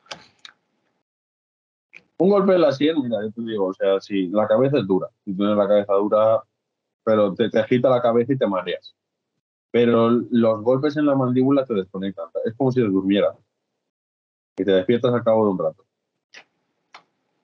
Claro, ¿Y, y, a qué se debe eso? Porque yo no tengo oído, tío. ¿Sabes exactamente qué, se, qué es, qué es que se desencaje por algún momento o que tenga alguna conexión con. Igual es eso, igual tiene alguna conexión con el tal, pero ya te digo, yo en la parte teórica de, de la lucha no me la he estudiado mucho, la verdad. claro, pero, claro. Y, al final es tiene que ver con que el cerebro se resete en algún momento.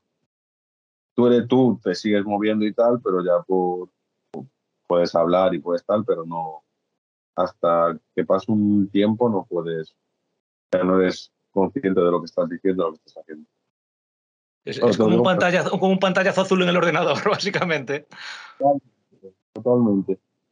Hostia. Sí, sí, sí. Pues, es como pues, que te salta, te salta el, este de casa y se te apagan las luces igual. Luego ya te despiertas al cabo un rato y dices, ¿qué, ¿qué, ha pasado? Claro.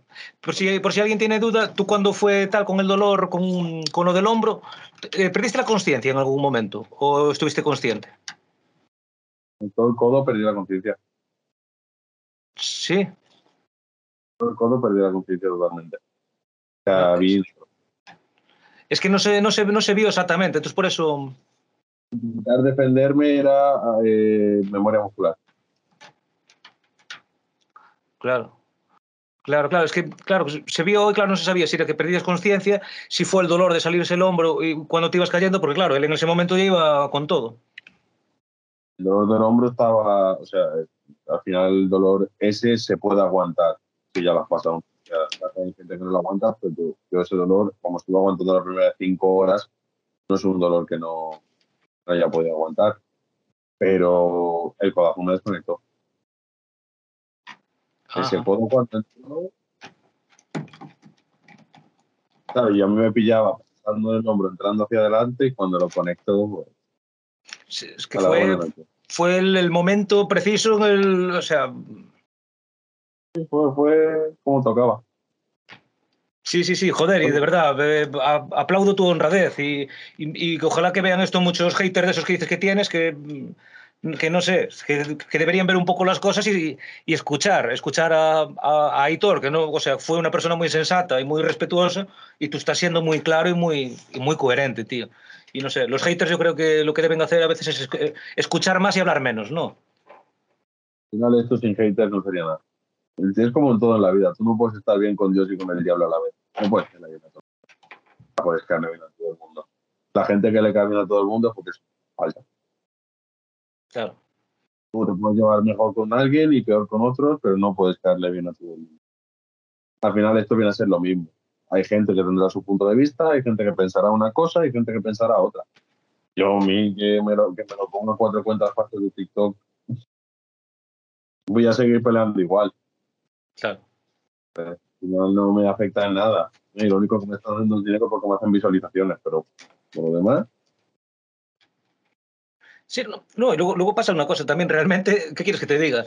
Eh, ahora la gente es muy, muy cabrona, digamos, y que cogen y cogen a lo mejor un, un clip ahora de, de, este, de esta charla de 10 segundos y le pueden dar la vuelta o manipularlo. Pero dentro, dentro de lo que tal, si, si, si tienes una buena mentalidad en tu caso y, y dices, joder, mire, pues me cogen esto, eh, hate tengo, y, y, y, te lo sabes administrar, dices, pues lo, lo que, que, o sea, me están beneficiando, porque la publicidad, aunque mala, sigue siendo publicidad. Te están dando bombo, ¿no? si no está hablando de ti, da igual que sea bueno o malo. Es que es eso, no le puede gustar a todo el mundo y está claro que en, en, en este planeta no va a haber todo, o sea, no todo el mundo te va a decir, guau, qué bueno eres, que no sé qué. No, no. Hay gente que, que luego te ven y te piden una foto Sí. Pero por las redes, eres, eres pues lo que eres. Porque a mí es verdad, a mí, después de la pelea, a ser el favorito y a ser de aquí, mucha gente, mucha gente y tal, que claro, no de los que conozco y los que aprecio, sino mucha gente. Era como que, mira, tan grande, tan no sé qué, tan no sé qué. Sí, y, Joder, tío, qué putada, tío, lo que te pasa, qué mala suerte. y a lo mejor en Twitter están diciendo totalmente lo contrario. Claro, y en TikTok igual se tiene la cuenta falsa que pone ahí Pepe no sé qué y te está comentando todos los vídeos en hating. Sí.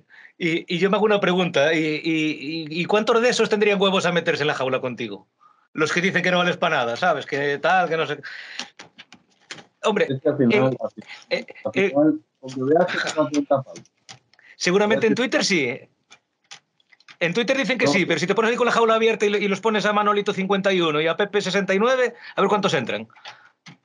Subí, subí una foto hace mucho tiempo que era eh, que salía una cola súper larga y tal, en, en, tal, y ponía la gente que habla. Y abajo también salía un, una entrada de un cine vacío, así como el, el, de la cola, y pone la gente para hacer sparring. No había nadie. Básicamente. Es que, es, es que justo lo que te estoy diciendo, pero de, de manera visual, de manera visual. Eh, totalmente, tío, totalmente. Joder, joder. Pero nada, tío, tú. Perdón, no te, he dicho antes. Es lo que te he dicho antes. ¿Cuánto, ¿Cuántos entienden de Fórmula 1 cuando empezó Fernando Alonso? ¿Cuántos entienden de MMA cuando han visto solo seis, seis peleas en gol por la noche? Son todos expertos, ya todos saben suelo, todos saben hacer todo. Todos saben hacer derribos, todos saben evitar derribos, todos saben es que tenías que hacer esto, es que no tenías que hacer aquello. Todos son expertos ya. Fuera es precioso y maravilloso. Entra, entra, entra. Una pelea contra quien sea. Que la primera vez en la cara empieza, le empieza a ya empieza a sofocarse, le empieza a ver todo tal. Es diferente. Sí, sí, sí, sí, sí. No pueden, no pueden, o sea, no puedes, que habrá de todo, sí, pero al final que, que me critique a mí alguien que, se, que sepa más que yo o que una persona que, que tenga un recorrido increíble, entonces sí que es cuando lo escucharé. Y dirá, mira, has hecho esto mal, has hecho esto, esto y esto. Tienes que hacer esto, esto y esto. Por ejemplo, mi padre. Mi padre era luchador de romano en su momento. Y cuando nos sentamos a ver la pelea en la repetición, me dijo, mira, tienes que hacer esto así, esto así, esto así. ¿Sabes? Pero claro, es una persona que ya ha estado en esa situación, ya ha estado ahí. No es alguien que venga de la calle, que haya jugado dos veces a los T4 y se haya visto tres, tres peleas y diga, no, tú tendrías que haber hecho esto, tendrías que haber mejorado aquello. Yo ahora mismo no tengo ni puta de Jiu-Jitsu, pero si yo, tengo, yo no tengo idea, imagínate. Claro. Me recuerda mucho a, a, los, señores mayores en el bar cuando están viendo el partido de fútbol. Pero ¿cómo fallas eso? Joder, no sé qué, no sé cuánto. Y yo, yo pienso, joder, me gustaría verte a ti, a ver si, ¿sabes? si vas a correr la banda toda en el minuto 87, saltar dos metros y rematar de cabeza y clavarla por la escuadra, ¿sabes? Es algo más, más visual para los ignorantes eh, como yo, pero es un, todos se quejan de que falla, del que falla el penalti, pero hay que estar ahí para fallar el penalti, si no... Claro, pero, pero bueno, también si, si, también si lo marca, también va a estar el que hable de, del portero que no lo paró. Claro, claro, claro. Claro, siempre están, la, siempre están las dos cosas, las dos caras de la moneda. Si estás, si estás, estás bien, o sea, si tú estás en el punto de mira, tienes que tener hating. Si tienes hating, estás, estás haciendo las cosas bien. Si no tienes hating, es porque no te conoces. Si tienes hating es porque estás haciendo las cosas bien. Igual que también es que hay, hay a todos, pero es que a todos, a todos les han dado hating. Me han dado hating a mí, me han dado hating a Aitor, porque nos seguimos en TikTok y claro, los dos lo hemos visto. Eh, a todos le han dado hating. Todo el mundo. Siempre hay alguno que no le. que algo no, no le cuadra. Sí. Algo no le. Hay, una frase muy buena, tío. Es que no la recuerdo, no la quiero decir mal. Eh. Bueno, la, he de buscar, te digo más o menos de lo que iba, que, y si la encuentro la pongo después en el vídeo aquí, ¿sabes? Eh, escrita. Eh, ya el pintor, Dalí, ya dijo también una vez, dijo, que la gente, cuando la gente no habla de mí es cuando me debo de preocupar, pero si la gente habla bien o mal, será que algo estoy haciendo bien. Algo, algo así dijo, que claro, y que nunca, nunca eh, eh, eh, todo le iba a gustar a todo el mundo. Es que no, no puede gustarle a todo el mundo. Si eres real, no puedes gustarle a todo el mundo. Es como a la gente normal. O sea, las personas normalmente, cuando es una persona falsa, le cae bien a todo el mundo. Pero al final, acaba mal con unos y con otros por eso. Cuando tú eres una persona real, siempre vas a tener a gente que te caiga bien y a gente que te caiga peor, que te caiga mal. Es así, no le vas a caer bien a todos, porque tú eres, tú eres tú, ya está. Y con él eres, sigues siendo tú, con unos, con otros, y da igual con quien venga. Claro. Eh, bueno, a ver, tío, que te, te, robé un montón de tiempo, pero es que hay una cosita que todavía me gustaría preguntarte, si me concedes otros cinco minutos. No tengo. Sí, vale, perfecto. Es que ya, ya, digo, hostia, estoy abusando de este pobre hombre, tío, joder. Bueno, primero de nada, ¿estás cómodo? ¿Te encuentras bien con la conversación? Muy bien, muy bien, la verdad. Bueno, pues me, alegro que, que, tengas buena experiencia de esto, que ya ves que es lo que, lo que te prometí, que es hablar sin guion, pero bueno, hay cosas que tengo en, mente que me gusta. Sí. Todo sin miedo. Perfecto, es algo también un poco eh, controvertido, ¿no? Pero bueno, igual que lo hablé con todos, me gusta también tu, tu opinión, que es lo que mm, antes nombraste un poco que, claro, cuando tenías 16 años o tal, pelear en la calle y tal, hablamos del bullying y ahora, ahora entiendes a, a, por dónde voy. Eh, algo que hablé sobre todo con César y también tuve aquí a, mm, a Tomás Luján, al, al de Krav Maga. Y es algo que César está haciendo mucha crítica, mucho tal, tú y yo también hablamos hace un rato, es que hemos hablado de casi todo lo importante, que incluso, claro, una persona de 120 kilos con, contra un McGregor incluso, y me lleva a la reflexión de, claro, una persona, sobre todo una mujer, que vaya un poco autodefensa o tal, que una receta mágica. Haces esta llave y te puedes defender de... O sea, ya vemos que McGregor contra un tío de 120 kilos que lo tendría jodido, bastante jodido. Entonces, ¿tú qué opinas de esa receta de... o, o cualquier persona y sobre todo una mujer? Con dos movimientos, tres cosas, cuatro llaves, tal, te va a defender de un violador una persona armada. Lo que tienes que hacer es hacerle daño. Da igual el movimiento que sea. Tienes que buscar hacerle daño y escapar de esa situación lo antes posible. Da igual que sea una llave o una patada en los genitales, lo que prefieras. Pero tienes que hacerle daño. Una persona que te tira a hacer daño, porque si le dejas te va a hacer daño, tú tienes que hacerle daño sea sacarle un ojo, sea lo que sea, pero hacerle daño. Si, ves que va a abusar de ti, no queda otra eso. Es muy, muy, muy hardcore, pero no hay receta mágica en que una llave o una cosa tal. Mm. Simplemente es eso. La calle al final es eso. Da igual las reglas que le quieras poner, no, no hay reglas. Claro, pero, pero tú, o sea, le pega o le saca o le, o le clavas un dedo en el ojo o lo, o lo, que quieras, lo que sea. Pero tienes que hacerle daño. Claro, pero bueno, yo, yo, voy, yo voy también por el lado de, de, que creo que muchas veces es desaconsejable. Yo es mi modo de ver y, y, el, y, el, y el, de César. O sea, te lo planteo mejor. Eh, intentar siempre salir de conflicto. Te vienen a, mismo yo, ya no hablo de una mujer que quieran abusar de te viene alguien a robar y te viene armado, creo que es más prudente coger, darle todo lo que tienes o incluso salir corriendo, corriendo que pensar, ah, yo me vi un vídeo de no sé quién y con esta llave lo reduzco y ¿sabes por dónde voy? Por el fantasmeo, ya hablando claro.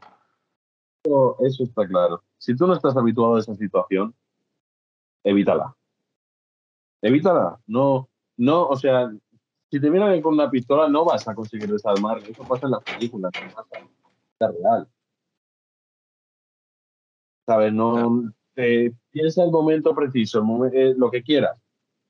Eh, estás jugando tu vida, o sea, acabas si estás habituado a esas situaciones, por, por X motivo, por lo que sea, por ejemplo, yo en las discotecas, el hecho de, de la, los navajazos y los botellazos, toda esa pesca, ya tienes otro tipo de pensamiento, pero aún así, una persona que no está habituada a eso de decirle, no, tú coges así la muñeca y no, no hay llave mágica ni tal. Evítalo y si no es que lo puedes evitar, hazle daño, mucho daño, para que te dé tiempo a escapar y, y ya. Claro, claro. Porque es que hay momentos en los que no puedes evitarlo. Puedes evitar ciertas cosas, pero es que hay momentos en los que no puedes. Hay gente que, que simplemente te quiere hacer daño, hay gente mala y te quiere hacer daño. Claro, sí, que a ver, que re, realmente lo jodido es que eh, muchas veces lo que hay es que aceptarlo y, y evitar el mayor daño, el, que te hagan el mayor daño posible. Porque ya, o sea, contra un tío, una tía de, de, de 50 kilos, contra un tío de 100 que lleva una navaja o, un, o una pistola, no va a tener mucho que hacer. Y creo que eh, se está haciendo muy daño cuando se está vendiendo que, no, no, si yo te explico dos o tres movimientos, vas a salir de esas situaciones. Eso lo puede hacer por mira que es cinturón negro de, de, de Jiu-Jitsu, lo puede hacer él. Claro, científico, está claro que, que, tienes que saber y tienes que haber estado ya en esa situación y haber tal, pero, pero una persona que, que es único que no a defenderse, él no ha estado ni en una pelea, ni ha estado en un combate, ni ha estado en nada de eso, y es, es ¿cómo lo vas a hacer? Claro, es, es, es, o sea, es un consejo muy imprudente, en, en, en resumidas cuentas, ¿no? Con eso, no puedes estar vendiendo tampoco tú también. que los vendehumos, ese tipo de gente de los vendehumos que empezaron a hacer que... Eh, no, no. Pues lo único que va a hacer es que maten a alguien. ¿Cómo? Perdón, disculpa. No te escuché. Lo único que va a hacer, lo único que va a hacer es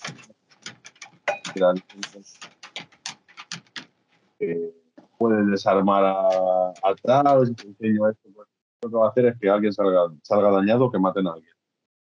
Es, es, exacto, esa, es, esa era mi, mi, forma de pensar también. Y, y joder, a ver si yo qué sé, si lo dijo César, lo dijiste tú, lo, o sea, creo que esta lo dijo Franco, o sea, que a ver si a base de que lo digáis vosotros, ¿sabes? Voy algún día a poner algún clip y que, y que, y que esas personas que compran ese humo, que os, que os vean a vosotros, que sois personas, a ver, yo no soy quien, yo puedo dar mi opinión como cualquiera, pero joder, que la gente que también vea personas como vosotros, que sois los que sabéis y que, y que entienden que hay que ser prudentes. Poco somos wow, pero que es de sentido común. O sea, tú no puedes venderle a alguien una cosa que al final está jugando con su vida, porque se va a pensar que no, yo sé desarmar a alguien con pistola. Llegar que no se dará el caso en tu vida, igual pasa, igual no pasa, pero llega alguien con una pistola y tú dirás, no, yo sé desarmarlo porque me hemos enseñado a hacer esto, esto.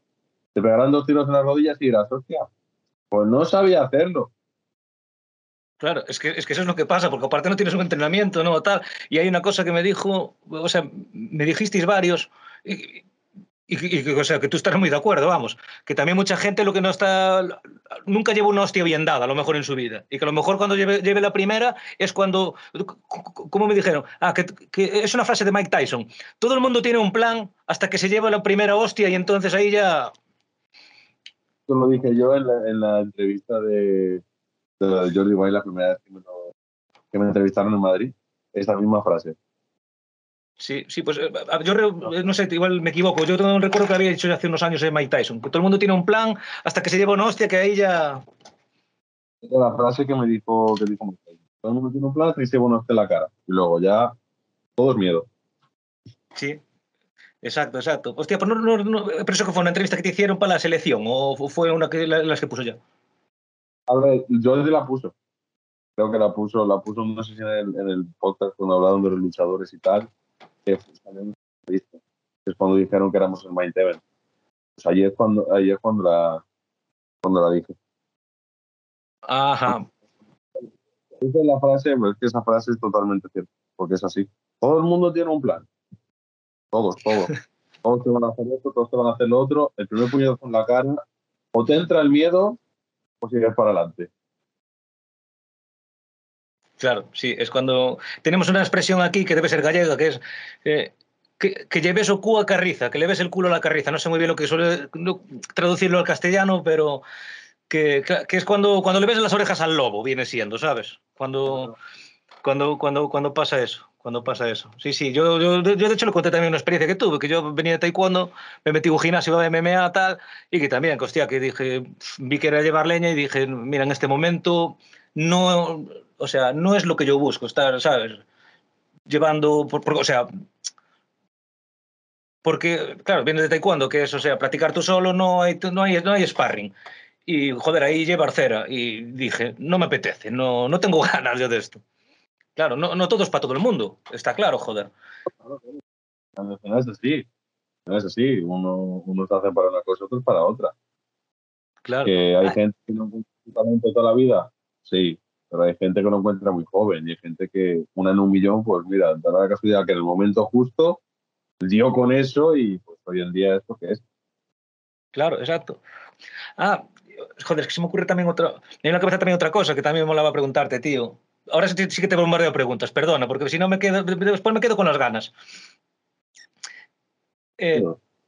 Vale, mira, es que es algo que también justo hablé con Gaps, que porque él también jugó al fútbol y yo también jugué al fútbol, ¿no? Y, y hay un, una cosa que yo, que yo vi, no te voy a decir lo que opinaba él ni lo que opino yo, pero jugando al fútbol, tu, tu carácter, a lo mejor de, ser deportivo, yo vi, eh, tú y Gaps, ¿no? que es lo que la mayoría de gente que vea esto vio, el comportamiento de uno con el otro, darse la mano, la buena relación que tenéis, tal.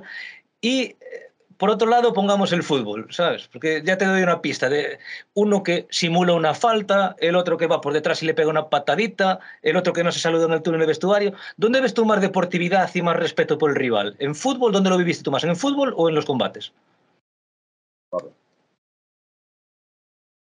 En los combates, con diferencia. Con diferencia. El, el, el, fútbol, yo, yo, no sé por qué, yo veo que saca muchas veces eh, como persona cualidades muy malas, muy negativas, tío. También, también depende. El hecho del, del fútbol amateur, de los, de los chavalitos que practican fútbol, lo peor son los padres. Lo sé por experiencia. Porque yo he tenido peleas con padres en las gradas y yo era muy, o sea, yo no, no, no permitía que me dijeran nada cualquiera que se pasara me subía a la grada y me pegaba. ¿Tuviste alguna revolcada entonces eh, con, con, con, los padres, no? De hecho, amigos míos que, que tal, a día de hoy me la recuerdan. ¿Alguna anécdota así que puedas contar que haya prescrito? Ah, prescrito, prescrito todas al final, eran cuando era bastante más pequeño. Pero nada, era yo el fútbol, o sea, yo era muy, yo soy muy competitivo. No me gustan los deportes de equipo porque, claro, digamos que si falla un eslabón en el equipo, el resto fallamos también. Por eso me pasé a los deportes que eran que dependían de mí, porque yo sé lo que entrenaba yo y yo no sabía lo que entrenaban los demás. Pues si iban de fiesta y al día siguiente llegaban con resaca. Eso es lo que no me gustaba de los deportes de equipo de, a ese nivel. Digamos, claro, a un nivel más alto, pues ya cambia la cosa pero, pero es que era muy competitivo y, y claro, con el carácter con un chaval de 16 años, eso hacía que me en peleas. Pues obviamente cada cosa, cada cosa que me dijeran que no me gustara, pelea. Acababa el partido o me peleaba con los jugadores y luego con los padres o, era así. Que lo piensas ahora con es tontería. Sí, pero con esa edad que te piensas que te comes el mundo con 16 años, pues te da igual que sea un padre, que sea eh, quien quiera ser. Por, y, y, también con 16 años, Drafco con 100 kilos también no es, ¿sabes? no es un chavalito que le dices, a ver tú, chavalín, idiota. Es un, es un chavalín, al final coge una persona como mi padre, por ejemplo, y me, me dobla en dos. Sí, pero bueno, tú, bueno, pero, pero, también hay padres que son de compresión como yo, ¿sabes? O sea, concretamente yo. Pero bueno. Yo en esa época estaba pues eso, bastante masivo. Eh, yo respeto bastante a las personas mayores, más mayores que yo y tal, pero hay gente, y sobre todo en ese deporte, que, que saca lo peor de uno. O sea, tú escuchas a tu padre insultarle a alguien y tú por inercia, porque está tu padre insultándole, la vas a insultar. ¿Qué, qué? Vamos a ver, es que no se da cuenta la gente de eso. Que por mucho que penalices la violencia en esos deportes, es una violencia que no está controlada. No es como en el boxeo, que Jero, Jero en su momento lo dijo, es una violencia controlada.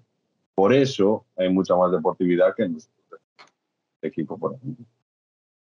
Claro. Porque nosotros tenemos la violencia ya, pero la tenemos controlada. Y nosotros sabemos que una vez toca la campana, se acaba. Que habrá personas que para ellos no se acabe y, y, tal, pero para la mayoría, una vez toca la campana, se termina. O sea, ya está. Después os vais si queréis a lo que sea, porque los dos al final sois guerreros igual. Sois luchadores. habéis dado de palos, pero bueno, de pequeño cuando te dabas de palos con alguno del instituto acababais siendo los mejores amigos después. Exacto, lo hablamos antes. Claro, claro. Pero, pero, pero, es que a mí la reflexión esta del fútbol, tío, es que es, es que es un ejemplo que va de puta madre lo que tú dices, tío. Eh, todo, lo que, todo lo que llevamos eh, tú y yo eh, hablando, ¿no? Lo que se gestó en esta conversación, de, de, desfogarte, de que los niños, tal, pero es que a lo mejor el problema ya viene de casa. Porque yo ahora cojo, llevo, llevo a mi hijo a ver un partido. Y claro, ¿qué ejemplo le doy yo? Está el chaval jugando y yo diciéndole del otro equipo es normal, tal. Yo le estoy incentivando a que él vaya y le meta un puñetazo o tal. Y, y la violencia controlada tiene que, estar un árbitro para decir falta, tal, no sé qué. Y o sea, el, el árbitro controla a los niños y, y, aún peor, a los padres. Joder, si, si un padre no da ejemplo del de la grada. el, normalmente los árbitros son a los que les suelen insultar los padres. Que nunca están de acuerdo, claro. Obviamente no pueden estar de acuerdo. Claro, no voy a estar de acuerdo si pitan falta en contra de mi hijo. no voy a estar de acuerdo nunca en la vida. Claro, sí, sí, bueno, sí, sí, no, pero. Que ha venido mi padre a verme a partir de fútbol y mi padre no ha dicho nunca nada. Claro, pero, pero hombre, pero yo ya, eh, o sea, no soy quien de, citar a tu padre, ¿no? O sea, pero con todo el respeto del mundo, con lo que tú me has contado, yo creo que tu padre que no es de esos. Porque, tú, porque con lo que me has dicho, que tu padre es una persona que sabe, sabe tanto como tú, incluso más, no lo sé, pero que, o sea, una persona, partiendo de lo que tú me has dicho, que es una persona que entiende y que vio tu combate y de una forma racional, más que racional, porque incluso te dijo, oye, aquí has cometido un error, aquí debes mejorarlo, aquí tal. Otra cosa es que esté allí y que te, aún, aún también peor, imagínate que está allí en la, detrás de la reja y que te dice a ti inútil o que le llama eh, cabrón a, a, a Aitor, ¿sabes? Eso, eso no es un padre en condiciones. En cambio, tu padre que hace una reflexión y te da un consejo es un, una crítica constructiva, algo que te, que te, hace aprender, ¿no? Oye, mira, cometiste un error, no pasa nada, mañana hazlo de otra manera. Eso, así es como debe ser un padre con un hijo, ¿no? Sí, sí. Al final, eh, los hijos son, son reflejo de lo que tienen en casa. Por mucho que quieran o por mucho que no. Si en casa las cosas ven a su padre discutir, chillar, lo que fuera, fuera van a discutir y chillar igual.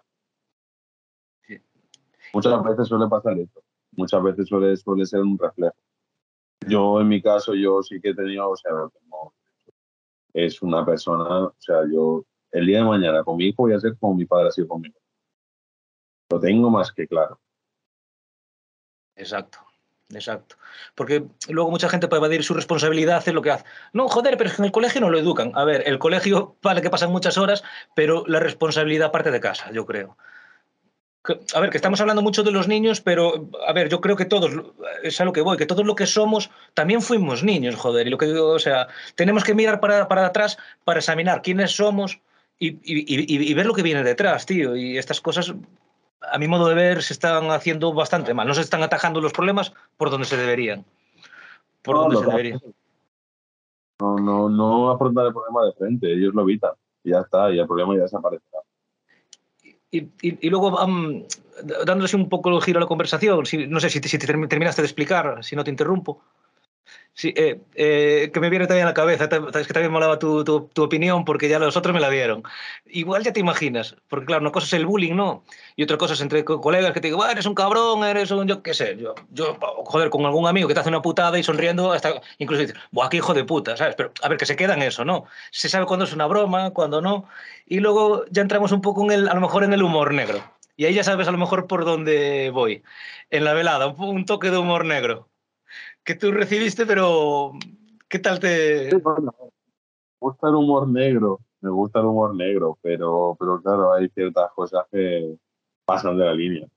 Claro. Yo, no, yo, yo no sería capaz de decirlas. Claro. Yo, eh, que, la, que, pero que, que como soy como espectáculo, la gente tiene que entender que, que fue allí para, para eso, al final.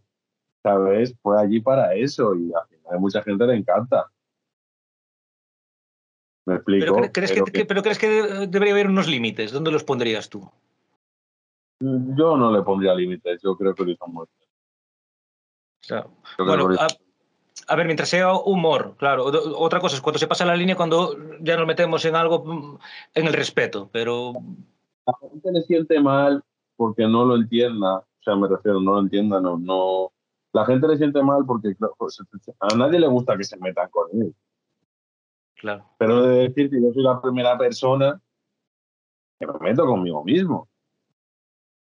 Da igual. Y, y, yo le puedo decir que tiene toda la razón, que la tinta que llevo en el cupo es la que no me leí de pequeño en los libros, eso está clarísimo. Se lo puedo decir perfectamente. Pero, ¿Pero te, te, reíste? Hombre, claro que me reí. Claro que me reí. A hay cosas que sí, pero yo sé eso. Yo soy la primera persona que se mete conmigo mismo. Igual que mis amigos nos metemos unos con otros. Yo me meto con ellos, cuando, cuando se meten conmigo, pues claro, yo les digo, hostia, pues qué, qué razón tienes, ¿sabes lo que te quiero decir? Y les sigo la broma. Pero porque es así, yo, yo soy el primero que se ríe de mí, te lo digo. Sí, yo creo que es algo muy bueno cuando, o sea, que, que uno sea capaz de reírse de sí mismo, porque, joder, hay gente, si... A la gente le encanta meterse con las otras personas, pero que no se metan con. Espera, si te metes con alguien, eh, te lo puedes recibir. Que hay gente con mucha, con mucha imaginación y que te las puede contestar mejor que de lo que estás haciendo tú. Claro, pero es que en eso consiste el humor, en, en, darlas y saber recibirlas, porque si no, si, tú quieres reírte de alguien, porque eso ya es querer reírte de alguien y no permitir que se haga una burla de ti. Entonces ahí ya estamos hablando de que eso que es sobreponerte a alguien o anteponerte o ser un... O, abusar. Eso ya pasaría a ser como quien dice bullying, ¿no? El que se mete con uno pero que no puede... Que no le gusta que se metan con él, ¿no? Eso no funciona así. Tú te ríes de la broma del otro, esa gracia, pues aguanta la que te viene a ti. Claro. Que a la gente la gracia, que te pueda tocar la fibra, no te puede tocar la fibra, esas cosas. Pero, ya te digo, yo soy el primero que se ríe de mí mismo, a mí me da igual. Sí, sí. Y a mí, pues eso. En ese aspecto, pues los límites, pues, no le pondría, la verdad, porque al final es humor. Me lo llamaron para eso. Él, estuvo haciendo su, su faena. Y, y, y, bueno, soltó alguna tal, porque es duro, pero, pero aún no fue tanto, ¿eh? porque conociendo a David Suárez, cuidado, ¿eh? cuidadito. No, aún se frenó, es decir, aún se frenó, pero, pero que al final, pues es eso, es humor. O sea, la gente lo tiene que entender, que a la gente, igual, le toque los, el orgullo, no sé qué, no sé cuánto, es, al final es, es humor, es así. Sí, yo, yo, yo opino igual, yo opino igual. Hombre, también respeto y entiendo a gente que no le guste, pero joder, que no vaya, o yo que sé, o que no lo vea. Había cosas que no hubiera dicho. Por ejemplo, yo en mi parte, pero, pero, pero claro, si tú te, yo digo, te digo esto a ti, tú te estás desponiendo, pues luego te la contesto a ti, es como, y ya te quedas como, hostia, lo que me ha dicho. Tío, Claro, es que si, si, si, andamos con la vara de medir, entonces ya es que ya empezamos a entrar en la censura y el humor con límites ya deja de ser un poco humor, yo creo. ¿Y, y, y, y qué? ¿Tú te enteraste? Porque yo me enteré al cabo de unos días de la, del, del, del, fenómeno, el tiparrácola, que, que, que, que, se puso todo loco y a gritarle. Sí, pero es normal, pero a ver, al final, al final es eso, al final el alcohol es lo que tiene. ¿Sabes? Te quiero decir, al final una, pues cuando, cuando permites que, bueno, permites, cuando al final son mayores de edad, ¿sabes? Pero cuando no se saben controlar y se patinan así, pues pasa lo que pasa. La claro. gente, hay gente que bebe y le sienta bien, hay gente que bebe y le sienta fatal. Claro, claro. Bueno, a ver si. Que, que yo, yo, estoy de acuerdo con que, lo, con que lo hizo mal, joder, pero bueno, también hubo, estuvo, fue trending topic de lo que hizo, que no sé qué, que no sé cuánto. Ahora ya declaró David Suárez de que se conocen y tal. Y, la gente va a eso, a buscar a la sangre. A, a, cuando huele la sangre. Va a buscar el salseo y va. Pues eso, lo que estamos diciendo antes, publicidad que hable mal de ti y tal, que al final, pues mira, tío, te pasa eso, pues no pasa nada. Si él, si estuviera mmm, en pleno conocimiento de las facultades que tiene, igual seguro no habría actuado así. Se habría rido como todo el mundo y ya está. Claro, claro, no, pero es que aparte se conocen y, o sea, aparte salió a, a disculparse, ya dijo que había bebido tal, pero la gente siguió machacando, machacando. A ver, que lo hizo mal, que se pidió disculpas. Yo creo que no es tampoco para hacer un mundo como hicieron, creo. No sé, a pasallar también a una persona por un error tampoco mató a nadie, joder, ¿sabes? No sé, es mi modo de ver, ¿eh? igual hay quien diría, pues yo, yo lo hubiera echado de allí. Oye, yo también lo entiendo, yo respeto cualquier forma de pensar. Pero es que al final es eso, al final eh, eh, no puede, o sea, ellos van a machacar. A día de hoy, ¿cuánto, ¿cuánto tiempo ha pasado de la velada? No sé, ¿qué pasó en febrero? ¿Estamos a mayo? Fue el 18 de febrero, creo que fue, algo así, o 19 de febrero. A mí me siguen comentando, va, pues duraste 30 segundos, va, pues no sé qué, va, pues no sé, a día de hoy, que ya ha llovido. Oh. Desde entonces, ¿sabes?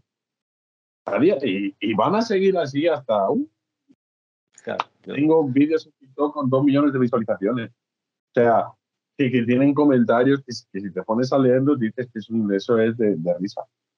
Eso, sí, eh, vale, eso es bastante tóxico, creo yo. Tú no tratas de escapar un poco de eso, no. Yo no les contesto. Yo, yo lo miro, hay algunos que les contesto por risa, pero hay otros que ni les contesto, la verdad. Pero no, me, no, me, no me afectan esos comentarios. Ya me, yo antes de, de, salir la verdad de Jordi ya, ya me hice bastante viral en TikTok por los vídeos haciendo sombra y tal cual. Y, y ya tenía hating. No a ese nivel, pero ya tenía hating. Joder. hay muchas veces, no quiero echarle la culpa a nadie, pero es que hay muchas veces que eh, los, la gente que crea contenido es la que incita a su público a hacer, ese tipo de hating.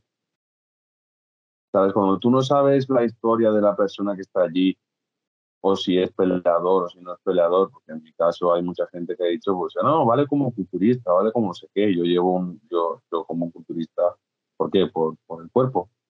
Bueno, pues llevo pelando desde los 12 años, ¿sabes? Eh, no tendré, no seré profesional aún, pero tengo mis 30, 40 peleas detrás. Pues tienes un campeonato, ¿no? No dijimos, o tal. Eh. Dos, campeonatos, dos campeonatos y dos, y dos, campeonatos de la comunidad de aquí, de boxeo. Tengo dos campeonatos de España ganando. Claro, sí, bueno, es amateur, aún es amateur. Pero joder, pero, pero, pero, o sea, ¿qué fuiste a, a, un sitio y firmaste y te lo dieron o te lo ganaste? Porque no, no, pero es que al final es eso. Al final la gente lo que ve, pues nada, veo, eh, no, los tíos grandes tatuados, culturista. Culturista, ¿no? Tú no sabes la historia, o sea, tú no puedes ser un creador de contenido y mover masas de ciento y pico mil personas o ciento treinta mil o doscientos mil o medio millón y decirle, oh, no, es que él, él no es pelador porque mira que hace esto, mira que hace lo otro. Él, él tendría más futuro en el culturismo o cualquier cosa de esa. O sea, eso creas un hating porque claro, los 130 y pico mil personas que te creen que eres Dios, que te siguen en las redes, igual lo que digas tú a misa, van y avasallan después a, la otra persona. Claro. ¿Sabes? En ese aspecto tendrían que tener en cuenta también los creadores de contenido las cosas que dicen. No te puedes tirar a la piscina de cabeza claro. sin saber si hay agua o no. Claro. al final ellos pueden decir, es mi opinión.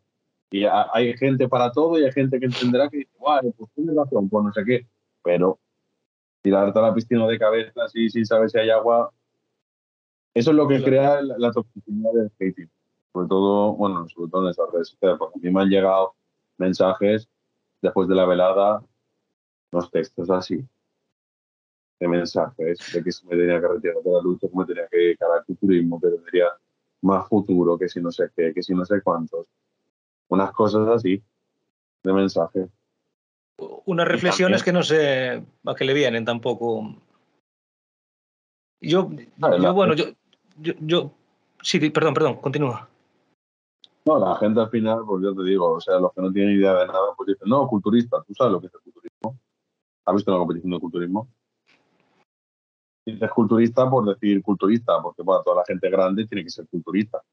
Y, ¿Y no te tienen atacado a lo mejor por eso de por ser grande o tal? Eh, que si ciclado, que si tal. Por ahí no te tienen metido también. Seguro que también te llovió por ese lado, ¿no? Me llovió por todas partes. Bueno, eso, es, eso, lo, eso lo bueno es que te hace tener la piel más dura, más dura, tío, para lo siguiente. Por tener tatuado el, el, el, torso y las piernas, no. Y, me han llovido por todas partes.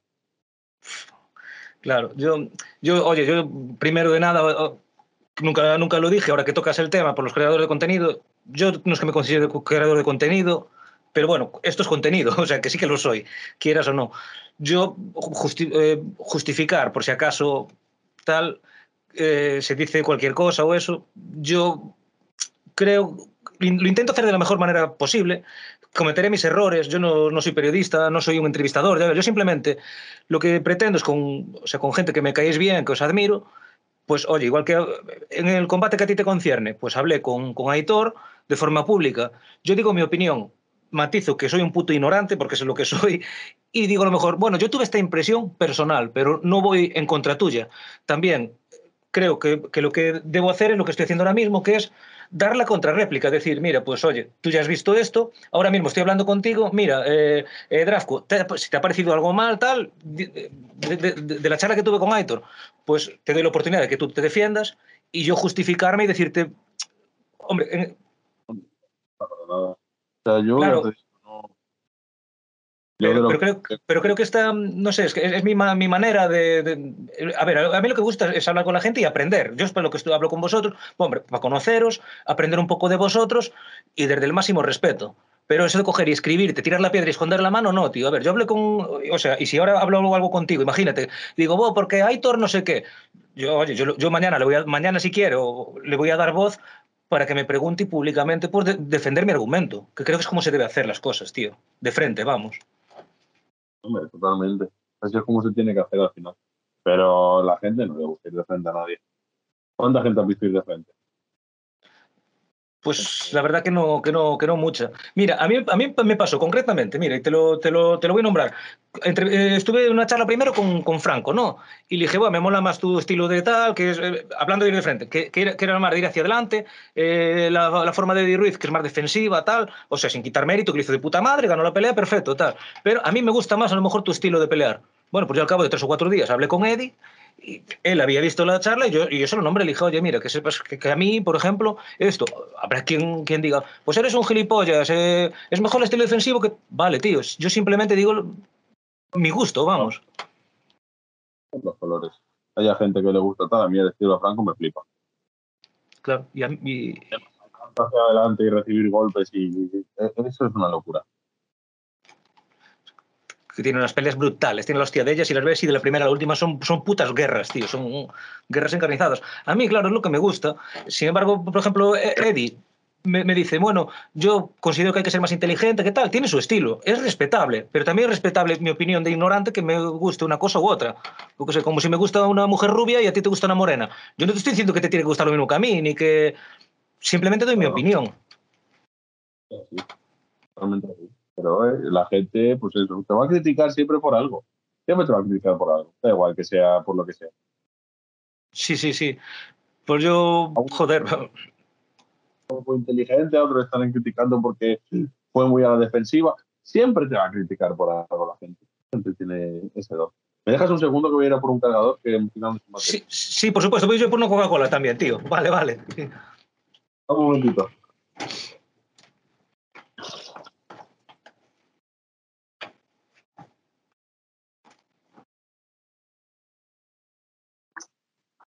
Aquí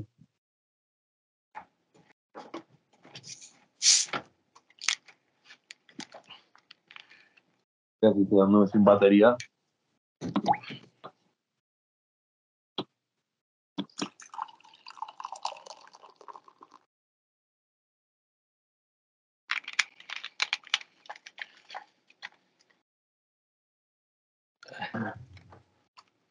Ahí está, listo, tío. Fui por un poco de refrigerio, que si no, de tanto darle a la, a, la, a la lengua se me seca la boca, tío.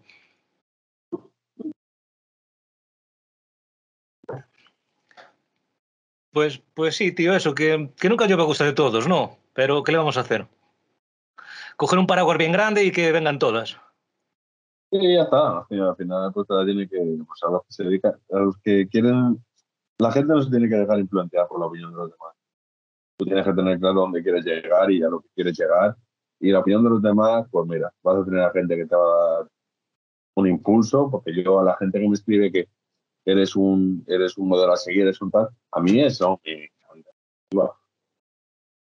Está claro, después tienes el, la otra cara de la moneda.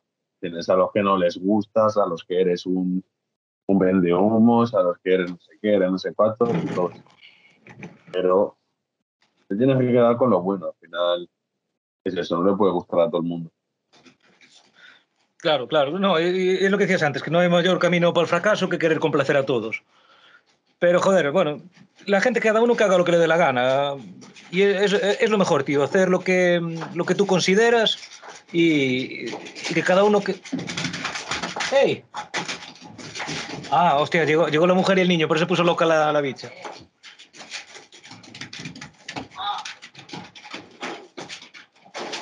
Uf, aquí está Bueno, que aquí también, la, la parienta también vio, vio la pelea, también, bueno, también vio a Aitor cuando hablé con él y eso, y que nada, que tú también que le, que le, que le encantaste y los dos, y que también que se quedó con ganas de, de más. Hablando con ella, le dije tal que te operaba el brazo y me dio... que anda por ahí, luego si eso tú dice ella. Que mucho ánimo y que tengas una pronta recuperación, como ya dijimos antes, tío. Gracias. Y, y nada, me, me, la van a empezar a liar estos. ¿no? ¡Ey! Perdona, tío, perdona, ya hay revuelo. Vale, vale, vale. ¿Tú cuando haces así, qué, qué, qué, qué haces? Eh? Crochet, ¿no? No, no, no, no, no, no, yo lo quiero más que nada. No te lo puedo decir. Hay que, hay que dejarlos, que son, son cabezones, tío, que no da igual lo que le digas, eh. Fruto, eso es lo mejor, eso es lo mejor. En vértelos así cuando entras por la puerta de casa, eso no tiene precio. Sí, por- mira, porque con todo lo que llevamos hablado, mira la diferencia, ¿sabes? O sea, de, de las, de las personas a los, a, los, a los animales, sobre todo los perros, tío. Yo, mi, mi perra coge, claro, me come una zapatilla porque no sigue la primera, o me come un cojín, que ya ves que cada dos días hay uno nuevo. Eh, le echo, la bronca, ¿sabes? Le doy en el hocico, mala, tal, no sé qué, ¿sabes? Me enfado, me enfado mucho. Y aún me dura el enfado durante horas o lo que sea. Pero ellos, tío, te puedes eh, ir de casa habiéndote enfadado con ellos, que siempre que llegue siempre van a tener su mejor cara para ti, siempre, o sea, no, no, no, no tienen ese rencor como tenemos las personas, tío, ¿verdad? Eso es en los animales. Para mí, mi perro ha sido lo mejor que hay. A mí llegó, lo cogí en una mala época que tuve yo en mi vida. Y, y yo salía de casa y el perro se quedaba en la puerta llorando esperando que volviera. Volvía todo felicidad. O sea, eso no tiene ningún tipo de precio. Ya te digo que a mí que no me lo toque. Todo lo que quieran, pero el perro que no me lo toque. No, es que aparte son indefensos, son sumisos, son, joder, a mí, a mí, a mí lo del maltrato animal es algo que me pone, A mí, mira, yo, yo soy una persona, y no sé yo por lo que pasa, tal, a mí no me gustan los abusos. Ya, pero hacía, pero ni ningún tipo. sí, ni animales, ni niños, ni perros, bueno, ni personas mayores, que todo tipo de abuso, macho, es que no, yo no Claro. puedo con el abuso tampoco, tío. No me gusta. Y ya te digo, y, y yo tener a, a esto en casa es felicidad por todas partes. Que a veces hará cosas malas, a veces hará cosas mejor, pero creo que eso no tiene precio ninguno. y, y comprenden tu humor, ven cuando tienes un momento bajo, no sé cómo, pero están, van, están más a tu lado. O sea, te, eh, siempre sacan lo mejor de, de cada uno, porque ellos dan, dan las 24 horas del día lo mejor de sí mismos, contrastadas también incluidas, ¿eh? pero El mío tuvo parvovirus cuando, cuando lo cogí, con dos meses. Después del parvovirus, cuando lo pasó, tuvo poliartritis y yo he dormido en el suelo con él, ¿eh? porque no podía subirse a la cama. pobrecillo. Pobrecillo los dos, vaya, joder. Ya te digo se, que se les quiere muchísimo, joder, pues son la hostia, tío, son... Y, y- y tienen la capacidad de, de- de enfadarte y hacerte reír a la vez, ¿sabes? Eso, vamos. El mío porque, porque no puede hablar. Pero lo entiende todo. Cuando quiere agua se va allí y ladra para que, que le, que le enciendas el, el grifo para beber agua. Cuando quiere salir, eh, a- hará su, hará su traje, ladra sobre el traje y te lo trae y Y, y- Es- y- y les, y les miras la cara, que claro, a ver, un perro no sonríe ni tal, pero es que ya con la mirada, con estos que ponen las orejitas para atrás, que cuando arrugan, eh, según la cara que tenga, sabe lo que te está diciendo. Es que lo que dices tú, le falta hablar, le falta hablar, pero, pero yo, yo, yo, yo lo, lo- lo entiendo, vamos, como... no puede hablar. Si no, Sí, sí, sí, tío. Pues bueno, tío, te, te- te voy a dejar porque te llevo, mira, 3 horas 34 ya. No. Ah, no, ya empezó otra grabación, porque se, se- se corta y lo hacen varios cachos. Ahora lleva tres, tres- tres minutos y algo. Pero es que ya van varios cachos. Eh, y, y- y nada, me, jode un huevo porque además eh, me tengo que ir a currar. o Me, me voy a pegar otra ducha porque parece que no, pero esto, esto gasta energía como el gimnasio. Estoy sudando, chaval. Te lo, te lo juro, ¿eh? Salí de, la ducha, salí de la ducha cuando te conectamos y me voy a pegar otra ducha que estoy empapado ya, tío. hace calor, aparte hace calor. Sí, aquí, no, aquí estamos, sí, 20 y algo grados estamos. Pero aparte aquí en el estudio, como está insonorizado, esto es un, un puto horno, tío, flipas, ¿eh? Y, y nada, no sé si te quedó a ti alguna cosilla. No, a ti, a ti. me quieres preguntar alguna cosa más, que Ah, en la no. No, o sea, seguro que ci- 50.000, porque ya ves que yo no tengo ni, lo que te dije, que no tengo ni guion ni hostias, pero, o sea, obviamente hay cosas que te, que te quería preguntar. Y, y en principio no me quedó ninguna. Si me queda alguna, también aún estaremos en contacto hablando. Que sepas que estás invitado si algún otro día te apetece charlar o alguna cosa te quedó por decir o quieres darte eco de alguna cosa. O, o bueno, o cuando nos puedas contar eso, pues también, si quieres una charlilla, aunque sea de 10 minutillos y... Nosotros tenemos una charla si quieres. Sí, sí, cuando, cuando, cuando, eso ya se puede hacer público, oye, ¿cuándo tal? Bueno, pues tal, aunque sea yo que sé, 10, 15 minutos para dar así un poco de, de, promo con el poco eco que yo tenga, pero bueno, todo, todo, todo empuja siempre. Sí, sí, sí, verdad. Y, y, no sé nada, si quieres tú despedir esto, no sé, con alguna reflexión, algo que te apetezca decir, no sé, todo, estás en tu casa, tío.